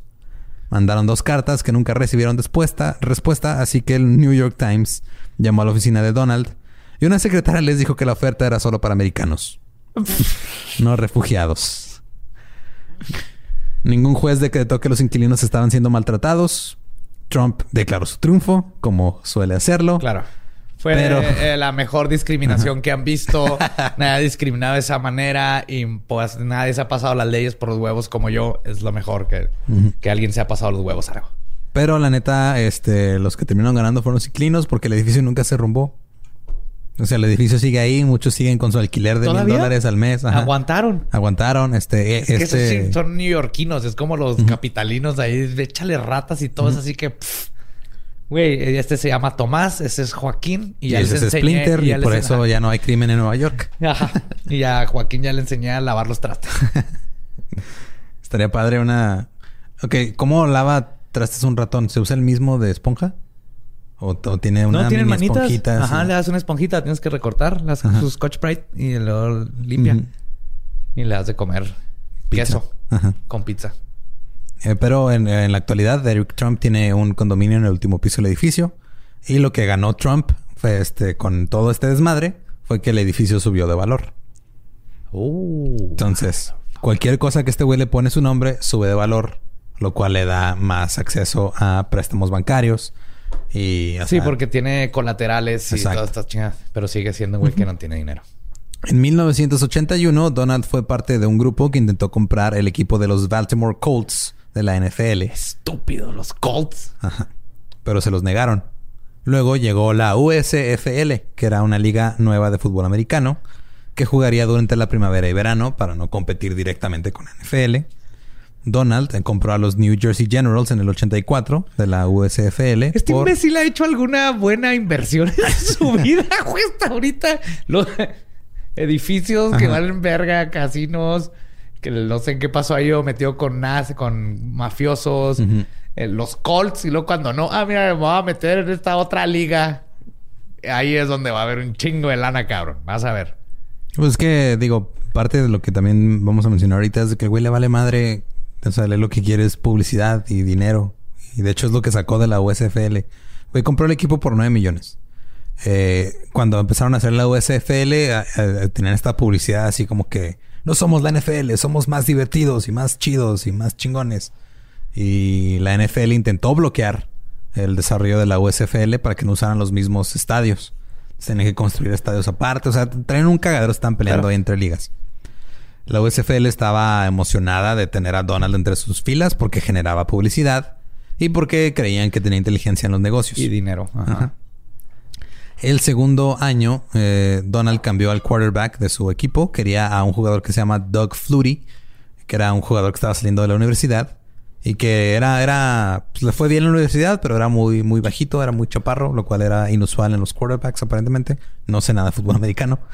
Eh, los generales le dijeron a Flutie este, que le ofrecieron un contrato de seis años con un valor de 8 millones de dólares, lo que lo hizo el jugador más mejor pagado, con el salario más alto en todo el fútbol americano, en una liga nueva. Wow. Eh, luego resultó que Flutie no era tan bueno. Así que Donald quería un reembolso. Y el güey después sí tuvo una carrera mm, decente, pero no era lo suficientemente bueno como para pagarle más que a todos los jugadores en la No historia. era del Joe. Montana. Porque en Ajá. esos tiempos estaba Joe Montana y Dion Sanders y... Entonces fueron después, ¿no? Fueron 90, principios de los 90. Ah, sí, cierto, son los 80 y es lo único que sé de fútbol americano, los 90 que es lo que me tocó. Un publicista falso eh, llamado John Barron llamó a los medios para decir que los otros dueños le habían pedido a Donald que contratara a Flurry por el bien de la liga y habían hecho un acuerdo verbal para ayudar al a pagar el contrato. Porque Donald, ahora que se dio cuenta que este güey no la armaba, quería un reembolso. Pero este no es el- este publicista no es el abogado. Es, este, sí. Y también es Donald Trump. Barron le dijo a la prensa, cito, cuando un hombre va y gasta tanto dinero, más de lo que vale el jugador, espera que los otros dueños le reembolsen. Lo cual no es cierto, güey. O sea, pues, no. es, tu, es tu equipo, es tu pedo. Sí. O sea, si de repente hay este... Por ejemplo, en la MLS, cuando empezaron a meter a jugadores este, designados, así extranjeros y todo, si la MLS les ayuda con ciertas cosas. O les ayuda así a pagar parte del salario cuando es por el bien de la liga. Pero este, ese no fue el caso. Todavía había liga. La torre, la Trump Tower o la Torre Trump fue terminada en 1983. Es una torre de vidrio de 68 pisos. Hay un lobby de marfil con una cascada, un pianista y un violinista tocando en traje. La gran escalera mecánica en la que vimos bajar a Trump para anunciar su candidatura. Adentro de la torre está el bar Trump, la parrilla Trump, el café Trump, la nevería Trump, la tienda Trump. Y el exterior tiene el nombre de Trump en enormes letras de bronce. Este es el jardín Trump. Ese es el mingitorio Trump.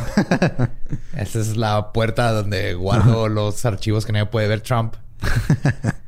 y allá atrás tengo las prostitutas Trump. En 1984, Donald invirtió en un casino y así nació el Holiday Inn Casino Hotel en mayo. Dos años después, Donald compró el Holiday Inn y lo renombró el Hotel Trump Plaza y Casino. Hubo remodelaciones, contrató a personas como el constructor de gabinetes Edward Friel, quien obtuvo un contrato de 400 mil dólares para construir una barra y gabinetes. El negocio de Friel había empezado en 1949, su padre lo inició, era el negocio familiar. El trabajo este, estaba terminado para 1984 y llegó y les dio así el último cobro, la última factura por 83 mil dólares, es lo único que falta. Poco tiempo después, Friel recibió una llamada pidiéndole que fuera a las oficinas del casino para una reunión. Cuando llegó, descubrió que había otras personas que habían trabajado en la construcción del casino y fueron llamados uno por uno a entrar a la sala. Cuando fue citado adentro de la sala, Trump le dijo que su trabajo era inferior, aun cuando el supervisor de construcción general lo había aprobado todo. Donald le dijo que no le iban a pagar los 83 mil dólares que le debían, No mames. pero que lo contratarían para otros trabajos. La verga. ¿Qué? Aparte, la lógica, la lógica es: está bien culero tu trabajo, no te lo va a pagar, pero luego te marco para más, más jale. Sí, es que esto está bien culero porque te pone en una encrucijada horrible, güey. Sí, que no te voy a pagar, pero te contrataría para otra cosa donde tal vez ahí sí te pague, güey. ¿Qué haces, güey? Como alguien que tiene un negocio que construyó desde el suelo y ahora te deben 80 mil y o lo mandas a la verga de... No, no. Pues haces lo que hizo Friel, contratas un abogado para demandar y pelear por tu dinero. Pero luego el abogado te dice, güey, Donald nada más va a extender el caso en las cortes, te va a salir más caro pelear el caso que lo que te vas a recuperar de lana. Y se convirtió en una cuenta que nunca se pagaría. En 1985, Donald compró el Atlantic City en Hil- eh, de Hilton, después de que Hilton eh, no pudo conseguir su licencia de juego. ¿Hilton Hilton? Sí, o sea, ¿El, papá de París? el papá de las de, de las Hilton Sisters. Ajá. O sea, Hilton no pudo, güey. Y Donald sí, con todas sus Eso no tiene sentido. conexiones a la mundo, mafia. No tiene sentido. Entonces lo compró y lo llamó el Trump's Castle Hotel Casino, Claro Castillo sí. Trump. Ivana se convirtió en vicepresidente de diseño interior para la organización Trump. Ay, güey. Vicepresidente de diseño interior. Ajá. Espérate, ¿que ¿había un presidente de diseño interior? Creo que no, creo, Creo, que, nada ni siquiera más. existe el término de presidente y vicepresidente en el. Tú eres el vicepresidente de diseño gráfico, tú vas a ser el vicepresidente de jardinería. Os quiero Ay, mucho. es como, cuando, ganas. es como cuando teníamos la agencia digital y tú eras el director creativo, yo el técnico y Gabe la administrativa. Claro, pero no éramos vicepresidentes. Éramos tres directores en- eh, y éramos tres empleados en toda la agencia. Fake it till you make it. Ay, güey. Y pues entonces Ivana se fue a trabajar al casino. Trabajaba arduamente, a veces dos o tres días a la semana. y era terrible con todos los que trabajaban ahí. Ella quería traer el glamour al castillo Trump y se fijaba en las apariencias. Una vez movió de lugar a una mesera embarazada. Del piso del casino la mandó a un lounge donde nadie la viera y donde no había gente y por lo tanto no había propinas. Y después le dio un traje de payaso para esconder su condición. Güey, no seas- Ay, güey. O sea, Mira, Marta. que a ver. Mira, Marta, ven, ven tantito. ¿Qué, qué pasó, Ivana? Este... Sí, diga. eh, estás medio... Estás espantando a la clientela. ¿Sabes qué? Yo soy... Yo voy a ser burda. Necesito que te pongas este traje de tiranosaurio. Pero si me dicen que me veo radiante desde que estoy embarazada. Es tan pendejo esa gente, mira. Ah, ¿Tú ganaste 250 mil dólares cuando te metieron a ese niño ahí? Mm, mm, mm. A mí sí me pagaron eso. Entonces te vas a poner este traje de Velociraptor inflable y te me vas a ir ahí a un lado del estacionamiento, por favor, María. Ok. Es que te quedas en shock cuando te tienes así, güey, que... Claro, y aparte eso es discriminación. Exacto. Con respecto a las personas afroamericanas, Oh, fuck. Keith Brown, un ex empleado del castillo de Trump, dijo, cito, cuando Donald e Ivana iban al castillo, los jefes nos mandaban a todos los afroamericanos fuera del piso del casino. Nos escondían en la parte de atrás. ¿Qué es esto? ¿Una plantación de este, el. Oklahoma en los 1800? ¿No? es un casino en los ochentas de Trump. Ah. Ajá. Joseph Weisselbaum se encargaba del servicio personal de helicópteros de Donald y llevaba a los apostadores más grandes a los casinos. O sea, ese güey era de los... Porque para la gente que no está familiarizada con todo este mundo de... Lo, lo ponen mucho en las películas, así que involucran en casinos, ¿no? Tienes a tus high rollers, que son los que apuestan un chingo, entonces los tratas bien chido. Sí, la gente que va porque no, que ni siquiera sabe cuánto está apostando y le vale madre, Ajá. le regalan cuartos y no le cobras el pisto y les das cenas y boletos para shows. Sí, exacto, los tratas porque bien chingón. sabes que Ajá. se van a gastar un millón de dólares apostando y tú te gastaste 100 mil. Sí, ellos mismos, o sea, en realidad como ellos pueden perder dinero a lo pendejo, ellos lo que les importa es el lujo y el darse Exacto. todas estas, eh, echarse champaña en la cara. Sí, no preocuparse por cosas mundanas como que vas a comer mañana. Ajá. En 1979, Weisselbaum había sido descubierto malversando fondos y se declaró culpable a dos delitos graves. Aun si Donald no sabía de los, o sea, de, de los delitos cuando lo contrató, los casinos sí fueron informados cuando se le contrató de que Weisselbaum había sido acusado en Ohio por tráfico de drogas. Pero Donald le siguió dando trabajo. Una razón más por la que Donald no debería tener una licencia de juego para sus casinos. Le rentó un departamento a Weisselbaum en la Plaza Trump por 7 mil dólares en efectivo al mes y servicios de vuelo. La empresa del piloto se fue a la bancarrota, pero Donald seguía usándolo. Donald incluso escribió una carta a favor de él en su sentencia diciendo que era, cito, un crédito a la comunidad, es concienzudo, directo y diligente. Weisselbaum recibió 18 meses de condena, mientras que todos los demás en la operación de tráfico de drogas obtuvieron 20 años de condena. No mames. Mira, él, tra- él traficaba drogas, la gente de Trump trafica influencias. Todo se vale, todo se vale, güey, todo se vale. Cuando lo soltaron, dijo que Donald tenía un trabajo para él y se mudó a Trump Tower, Claro que tiene un trabajo para él. donde su novia había comprado dos departamentos por 2.4 millones de dólares en efectivo. ¡En efectivo! Estas son muchas maletas, Eduardo. Estas son muchas maletas de billetes. No son tantas. Bueno, depende. Si son de 100 dólares. ¿Cuántos fajos serán? ¿Son 100 billetes? ¿Son 10 mil? No, Ya, no, no es- metas, no metas matemáticas en mi visualización porque la vas a echar a perder. Ok. Vamos a decir que es una dos maletas Samsonite de esas carry-ons que puedes subir al, al avión. Ok. El punto es que ¿quién tiene 1.2 millones? 2.4 millones 2.4 de dólares millones. en efectivo. Ajá. Eso no es sospechoso para nada. No, eso es... Mira, güey. De vez, de vez en cuando tú vas al banco y dices, este... Quiero 2.4 millones de dólares para comprar un departamento y, y te los dan así sin preguntar. Sí, claro. Yo la otra vez estaba este, echando monedas de 10 pesos en maxilitros y de repente ya tengo 2.4 millones de pesos en monedas de 10 pesos en maxilitros. Pasa. Así pasa, así de fácil. No te das cuenta, tú empiezas a ahorrar el cambiecito que, que te queda este, cada vez que vas al, al, al súper, al Oxxo a comprar cigarros y de repente te puedes comprar un departamento, güey. O sea, Así es la uno vida. es pobre porque quiere. Donald estaba volando por todo el país haciendo negocios, convirtiéndose en el hombre importante que siempre quiso ser. En un vuelo, Jessica Leeds, una mujer de negocios que viajaba mucho trabajando para una compañía de papel, se encontró sentada a un lado de Trump en primera clase. Nunca se habían conocido. A los 45 minutos de vuelo, Donald levantó el descansabrazos y empezó a tocarla. Le agarró los pechos, trató de meterle la mano entre la falda y ella huyó a la parte de atrás del avión. What the fuck? Supongo que esa fue la reacción de ella también. No mames, ya cruzamos otra línea, güey. Cuando crees que no puede ser más despreciable este imbécil. Después de que le dijo a cuatro personas acerca del, incidente, confirmaron su historia.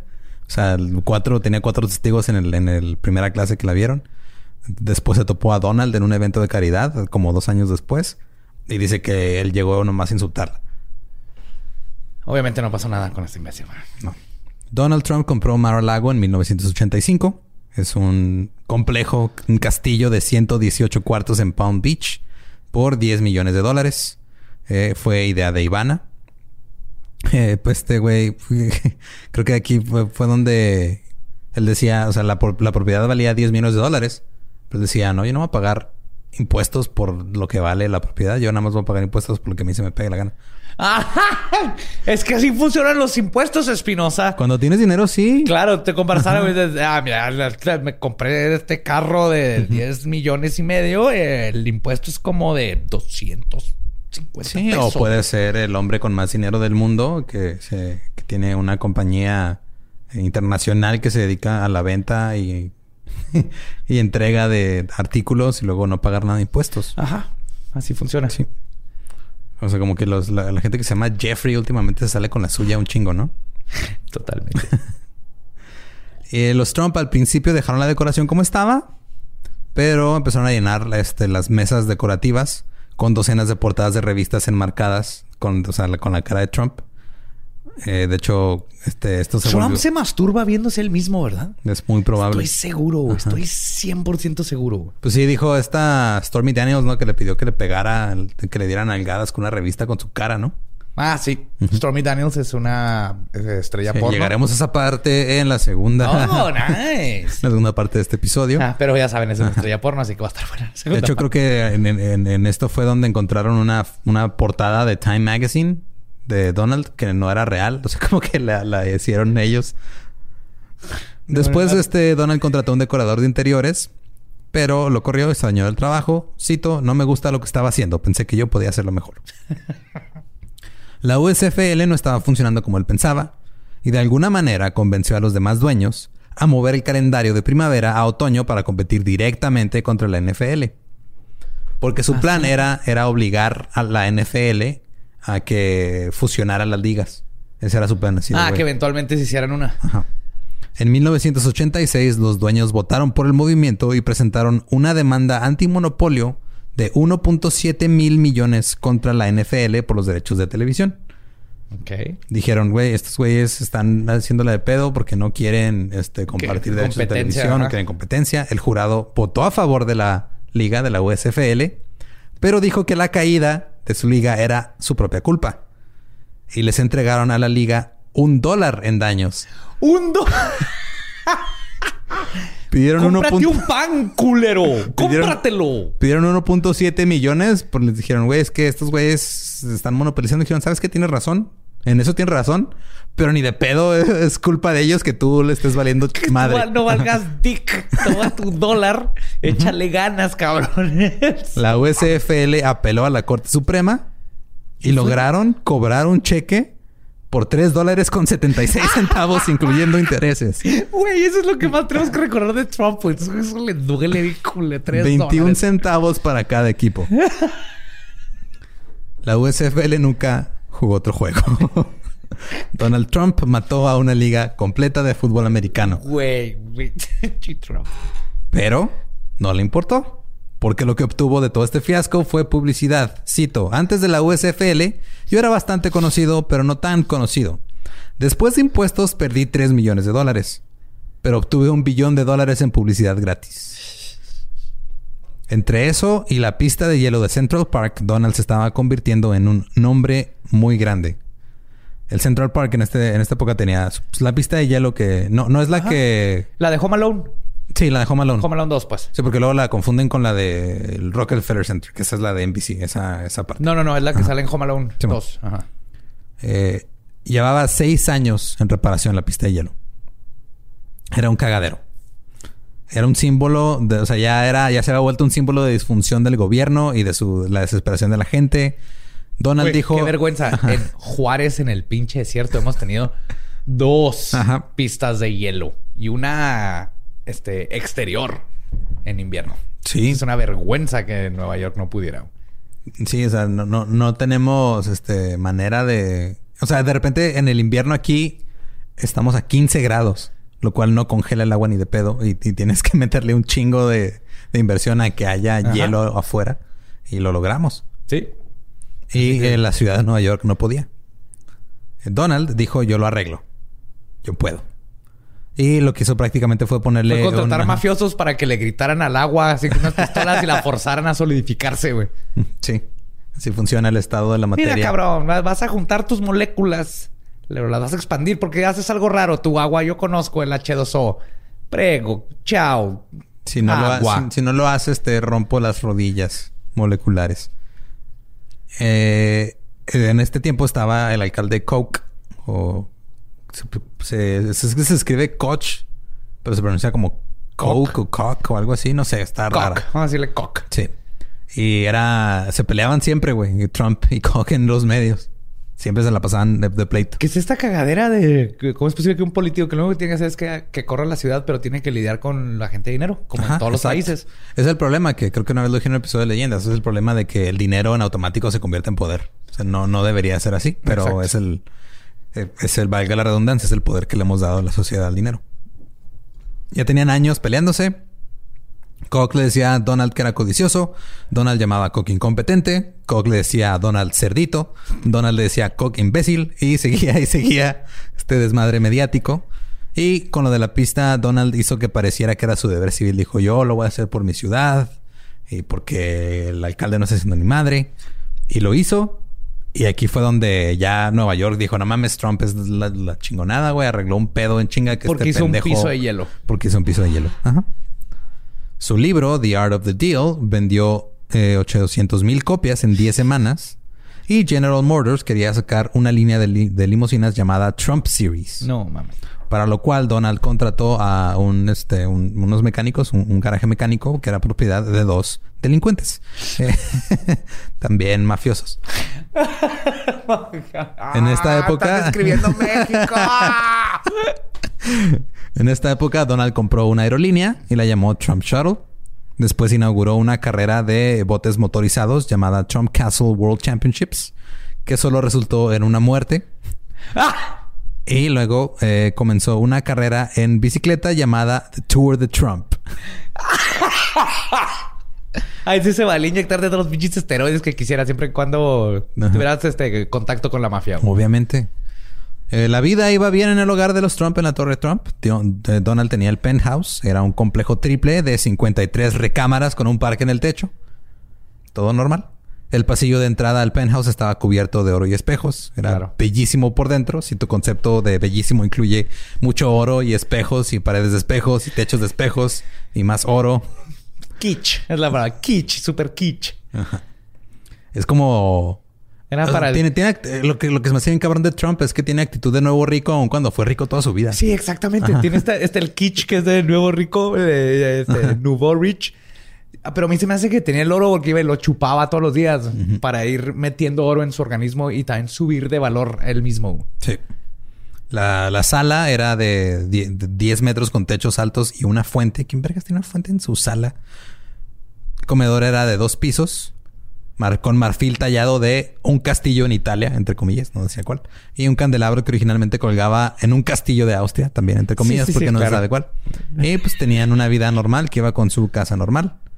Esta vida normal incluía eh, que el rey del pop, Michael Jackson, frecuentemente visitaba a la familia cuando vivía en la Torre Trump. Porque si no sabían, Michael Jackson no vivió sabía. en el Trump Tower. Wow, eso explica por qué Macaulay Culkin fue ahí en Home Alone 2. Ajá. Y por eso salía Trump en la película. Ajá. Yep.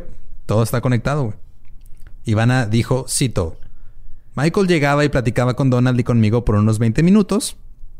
Luego iba al cuarto de los niños. y se juntaban por horas y horas. Ahí vengo, Trump. Voy a ver a tus hijos. Veían MTV y jugaban Mario Bros o Tetris. y construían la, la Trump Tower en Legos. Oh, así le decían. Ajá. Ajá. Con- Vamos, vamos a... Vamos a erigir la torre, niños. Michael era un niño de 30 años. Se relacionaba más con Ivanka y los niños que con nosotros. No, es que como no ves ahí que algo está raro. Shit, man. Oh, Tienen hot pockets. Y agua, me da mucha sed. Todavía no termino ahí de, estamos jugando Legos. Este, hot pocket. En 1986 había una tienda de joyería Bulgari de alta gama en Nueva York. Donald acudía a la tienda con acompañado de una mujer. No sabemos si su esposa o no, pero iba con alguna mujer. Creo que al definir que era Ajá. una mujer, podemos excluir a la esposa. Le compraría un collar caro. Por lo general, esta transacción incluía el impuesto de ventas de la ciudad y del estado de Nueva York. Pero Donald le pedía a la tienda que enviara las joyas a una ubicación fuera del estado, donde no se pueden cobrar impuestos sobre las ventas de Nueva York. La tienda lo que hacía era enviar una caja vacía a la dirección y Trump salía con las joyas de la tienda. No mames. Esto era un fraude este, Fiscal. que hacía un chingo de gente de dinero en esa época. güey.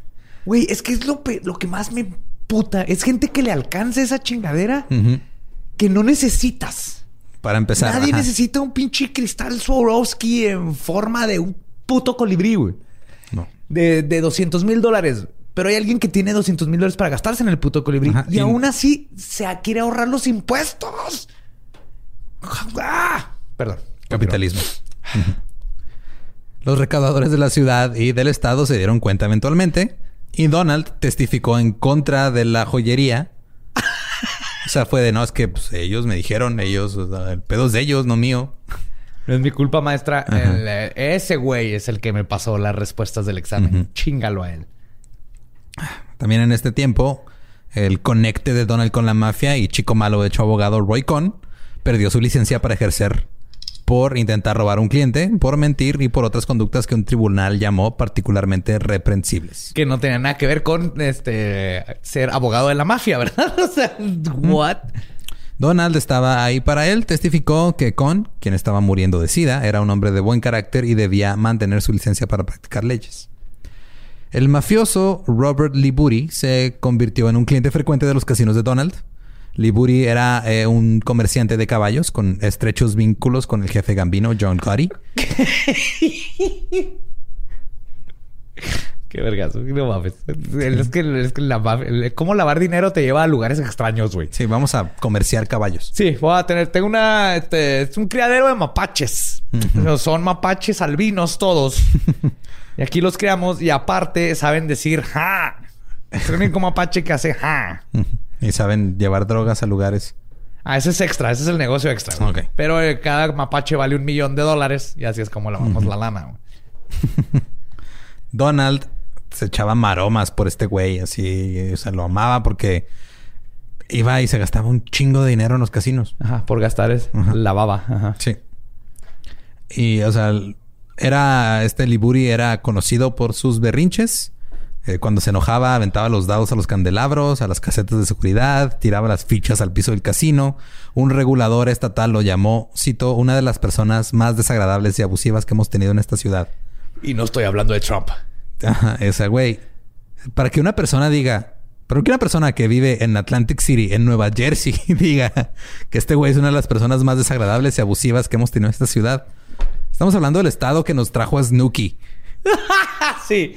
Y, de hecho, no explicamos, pero uh, Atlantic City es a Las Vegas. Ajá. Lo que la feria que llega una vez al año a tu ciudad es, Es a Disneylandia, ¿no? sí. O sea, el Atlantic City es así como el lugar más bajo, pero es legal desde los casinos. Así es. Pero debido a que apostaba miles a la vez, Donald lo atendía, incluso si fuera ilegal. Porque Liburi era un conocido racista y misógino. Un empleado dijo lo siguiente de Liburi, cito, empezó a maldecir, gritar y golpear la mesa. No quiero una maldita mujer aquí. No necesito estas perras en mi juego. Sácala de aquí. ¿Por qué me están haciendo esto? Como pirata, güey. Es mala suerte tener una mujer en el barco. Eso saca el kraken. Sus periodos atraen osos. Pero ya vi por qué le cae bien a Trump, pues. Eh, Que este, conjugan ahí perfectamente con sus pendejadas. Y los casinos de Donald lo hacían, aun cuando era ilegal. Quitaban a las mujeres del piso del casino. No había una política formal, pero los gerentes este, reasignaban a los trabajadores en función de su raza y género para Liburi. Eh, pasó un poco de tiempo. Donald se enamoró de Edith, la hija de Liburi. Para el cumpleaños número 35 de Edith, Donald le organizó una lujosa fiesta, le regaló un Mercedes-Benz.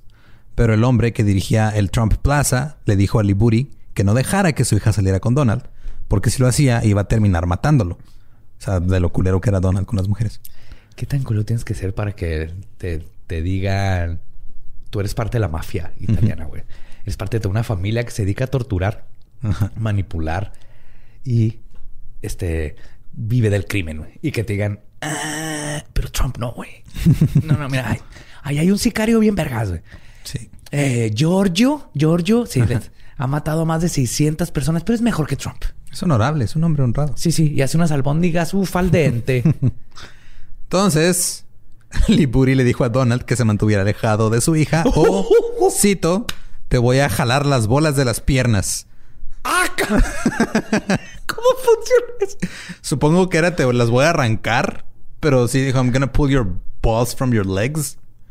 O sea, como si tuviera la que- las bolas en las piernas. Sí, creo que tiene una, una mala información de anatomía. Creo No que sé, este hombre no, sé. fue al, a la secundaria. Eh, ¿Te acuerdas que Donald estaba casado? Seguía casado. oh, fuck, sí es cierto. Todavía. No. no hemos hablado de ningún divorcio. No, hasta ahorita no ha habido ningún divorcio. Pero no hubo pedo, todo quedó como, ah, mira, no pasa nada. Siguieron siendo compas. Donald y Liburi seguían con su relación este de Cliente, cliente, dueño de- cliente dueño de casino. Donald lo paseaba en helicóptero. Alrededor de este tiempo, Liburi era dueño de un caballo llamado Alibi. Alibi, coartada. Alibi, un, ya- un- un caballo llamado Coartada. que según Liburi tenía el potencial de ganar el Triple Crown. Este güey va a estar cabrón. Un Triple Crown es este pues, la máxima que puede ganar un, caballo que corre rápido. Ajá. Tenía una línea de sangre impecable y Liburi quería medio millón de dólares por el caballo. Stephen Hyde, un, un mormón que dirigía los casinos de Trump, el mismo que le dijo a este güey que, que no le dejara a Trump con su hija, eh, dijo, güey, si compramos el caballo, Me lo puedo Ajá. cochar y luego podemos tener lo que siempre me dijo mi papá. Ajá, mi planetita, no, este. Pensó, güey, si compramos el caballo, eh, esta relación que ya es lucrativa va a mejorar. Liburi allá había perdido un estimado de 11 millones de dólares en los casinos de Trump en tres años. Ay, güey, pues mantuvo el pinche Sí, casino. entonces dijo, güey, o sea, inviértele medio millón, este güey ya nos dio 11. Entonces Donald y Liburi hicieron un acuerdo así de, de caballeros, se dieron la mano en un helicóptero. El- claro que sí. claro que sí. El único requisito de Donald para comprar el caballo es que le cambiaran el nombre a DJ Trump.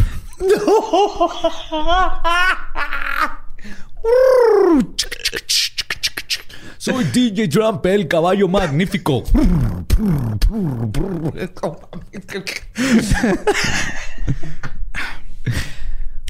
El caballo fue enviado a Florida para entrenar, Pero unas semanas después, Donald aún no había mandado el cheque. Se involucraron los abogados. Trump argumentó que meter su nombre significaba que el precio del caballo debería reducirse. Finalmente acordaron un precio reducido de un cuarto de millón de dólares. Unos días después, un virus golpeó la granja de caballos. Y si bien DJ Trump no tenía síntomas, Perdón, no, DJ Trump. Ah, Seriedad, José Antonio, seriedad. Digo que si te pones a pensarlo, son las iniciales de entonces, Donald J. Trump. También él es DJ Trump. Sí, pero vamos DJ Trump. El caballo No DJ pensado. Trump. Sí, sí, todo esto de abrir un nuevo mundo en mi cabeza. Sí, no tenía síntomas, pero el entrenador dijo, ¿sabes qué? O sea, no hay que arriesgarnos, güey. Pues igual le puede ir mal en la carrera si lo vamos a trabajar. Incluso podría morir. A Donald no le importó un carajo. Claro que no. Ordenó que el caballo trabajara. Y resulta que DJ Trump sí tenía el virus, pero era sintomático. Sus piernas comenzaron a temblar y se derrumbó. El flujo sanguíneo se redujo a las patas delanteras y los veterinarios recomendaron amputar ambas pezuñas. Oh. El caballo viviría, iba a poder tener, pues, o sea, las pezuñas vuelvan a crecer, pero nunca podría volver, ¿Volver a correr? Ajá. Ah, ok. Sí, o sea, no fueron la- las patas completas. No, no, no, nomás la, como si te cortaran la uña, pero en el caballo. Pero es el caballo pero va a vivir y puede volver a caminar, nomás ya no correr. ¡Yay! Cuando ¡Yay! Trump se enteró, Hyde dijo que pareció no importarle. Incluso se mostró feliz de no haber escrito ese cheque aún, porque todavía no pagaba el güey. Le dijo a Hyde, ¿sabes qué? Ya no quiero nada con el caballo, me salgo del trato. Hyde estaba preocupado porque Donald no solo era responsable de que el caballo perdiera sus pezuñas, sino que no le importaba una mierda y iba a hacer enojar a un mafioso. Entonces Hyde compró el caballo él por 150 mil dólares para usarlo como cemental. Hasta ahorita creo que Trump no ha pagado nada. no. Nunca. Nunca ha pagado nada. ¿No? Y ya ahorita en esta, pues ya Trump ya era la gran caca de Nueva York. Aparentemente tenía ojo para las modelos. En algún momento a finales de los 80 conoció a Marla Maples. Hay diferentes versiones de cómo se conocieron. Aparentemente todas son mentiras. El mes y el año no se saben. Lo que se sabe es que comenzó una relación con ella mientras sigue casado con Ivana. Marla era 24 años más joven que Donald. Ella dice que tuvo una infancia perfecta en Georgia. Como toda infancia perfecta, cuando tenía 16 años, Playboy se acercó a- Marla y a su madre para que posaran desnudas juntas en una sesión de madre e hija. Ah, wow, eso pasa a todo mundo, Sí, güey. es la infancia perfecta. Pasó con mi papá. Ajá. Está muy chido, güey. Llegan a todos. Sí, sí, sí. Es, Eh, es algo su que... padre era diácono en la iglesia bautista y estaba a punto de divorciarse de su madre. Entonces, naturalmente le dijo a su hija de 16 años que lo hiciera. Infancia Claro, perfecta. Eran otros tiempos. güey. Cito, mi papá estaba diciendo, simplemente ve por ello, qué diablos. Güey, era un servicio a la comunidad, no había internet, güey. La pornografía era algo que necesitaba la, la gente, las masas. La única forma era, era darle a tu, tu esposa e hija para que se tomaran fotos. Era un ¿dicen que servicio a la comunidad. Sí. Marla sintió que esto no estaba bien y no lo hizo, pero sí entró a concursos de belleza y fue eh, finalista en el concurso de Miss Georgia Teen. Marla se mudó a Nueva York para trabajar como modelo y actriz. Conoció a Donald y los dos comenzaron a tener citas en la parte trasera de la limusina de Donald. Pronto empezó a pasar tiempo en el Trump Plaza en Atlantic City con Donald y luego la trasladó para allá. No la mantuvo exactamente en secreto. Y como la mayoría de los hombres que aman a una mujer, tenía un gran póster de Marla que desplegaba para los hombres que conocía diciendo, la modelo personalmente me lo dio. Si llegaba así, sacaba un póster de su, no sé si de su cartera o si nomás lo tenía así. Miren, ve lo que me estoy comiendo, ella me lo dio. Tenía, tenía, contrató un güey así. Walter. Él es Walter. Lo contraté nomás para que cargue el póster. ¿Ya vieron? Ella, ella ya la llevó a citas a mi limusina. ¿Ya vieron? Mm. En 1988, la construcción del casino Taj Mahal en Atlantic City no iba bien. El propietario, Resort International, no estaba pagando a las empresas constructoras a tiempo. El proyecto estaba retrasado y por encima del presupuesto. Donald dijo que podía salvarlo. Solo necesitaba obtener el control para obtener un buen financiamiento en lugar de los bonos basura de alto interés que se estaban utilizando actualmente. La comisión de juego estuvo de acuerdo con la condición también de que no usara bonos basura de alto interés. Y después de una breve pelea con Merv Griffin por el hotel, lo consiguió. Luego financió la construcción con exactamente lo que prometió que no haría. 675 millones de dólares en bonos basura con una tasa de interés del 14%. La construcción del Taj Mahal continuaría por algún tiempo. No. A medida de que la aventura con Marla se volvió más seria, con él caminando por ahí sosteniendo su mano en Atlantic City, Donald se volvió cada vez más desagradable con su esposa. Llamaba a Ivana y le gritaba. Cito, no sabes lo que estás haciendo. Ese vestido es terrible. Estás mostrando demasiado escote. ¿Quién tocaría esos senos de plástico? ¡A la fuck! Sí. O sea, su forma de justificar caballero. que está... Ajá, sí, sí, un caballero. En forma de La forma de justificar que está poniendo el cuerno es hacerla de menos. Exacto. Ivana le, dijo a sus amigos que había dejado de acostarse con ella, pero que él, ella todavía está enamorada de él y ella pensaba que era su culpa. Las cosas no se estaban poniendo feas solamente en casa. El lustre del brillante empresario Donald se estaba cayendo. Durante los años 80, los bancos estaban aventándole dinero a Donald. Un ex asociado de Donald dijo, cito, no puedes creer el dinero que los bancos nos estaban arrojando. Por cada trato que hacíamos, teníamos seis u ocho bancos dispuestos a darnos cientos de millones de dólares. Los bancos no podían firmar lo suficientemente rápido para unirse a cualquier cosa que Donald concibiera. En su apogeo, Donald tenía dinero de alrededor de 150 bancos. Uf. Invirtió 400 millones para el Hotel Plaza, 365 para el comprar el, el servicio de transporte de Eastern Airline, 63 millones para el Casino Atlantis. Todos eran préstamos del banco. Sí, no había dinero de de veras. Eh, Donald nunca tuvo la intención de pagar el dinero por los términos del préstamo. Refinanciaría estratégicamente para malabarear docenas de pelotas en el aire a la vez. Luego vino lo que Donald llamó la estúpida ley de impuestos de 1986. Esos pinches impuestos. Es... Malditos Estúpido. impuestos.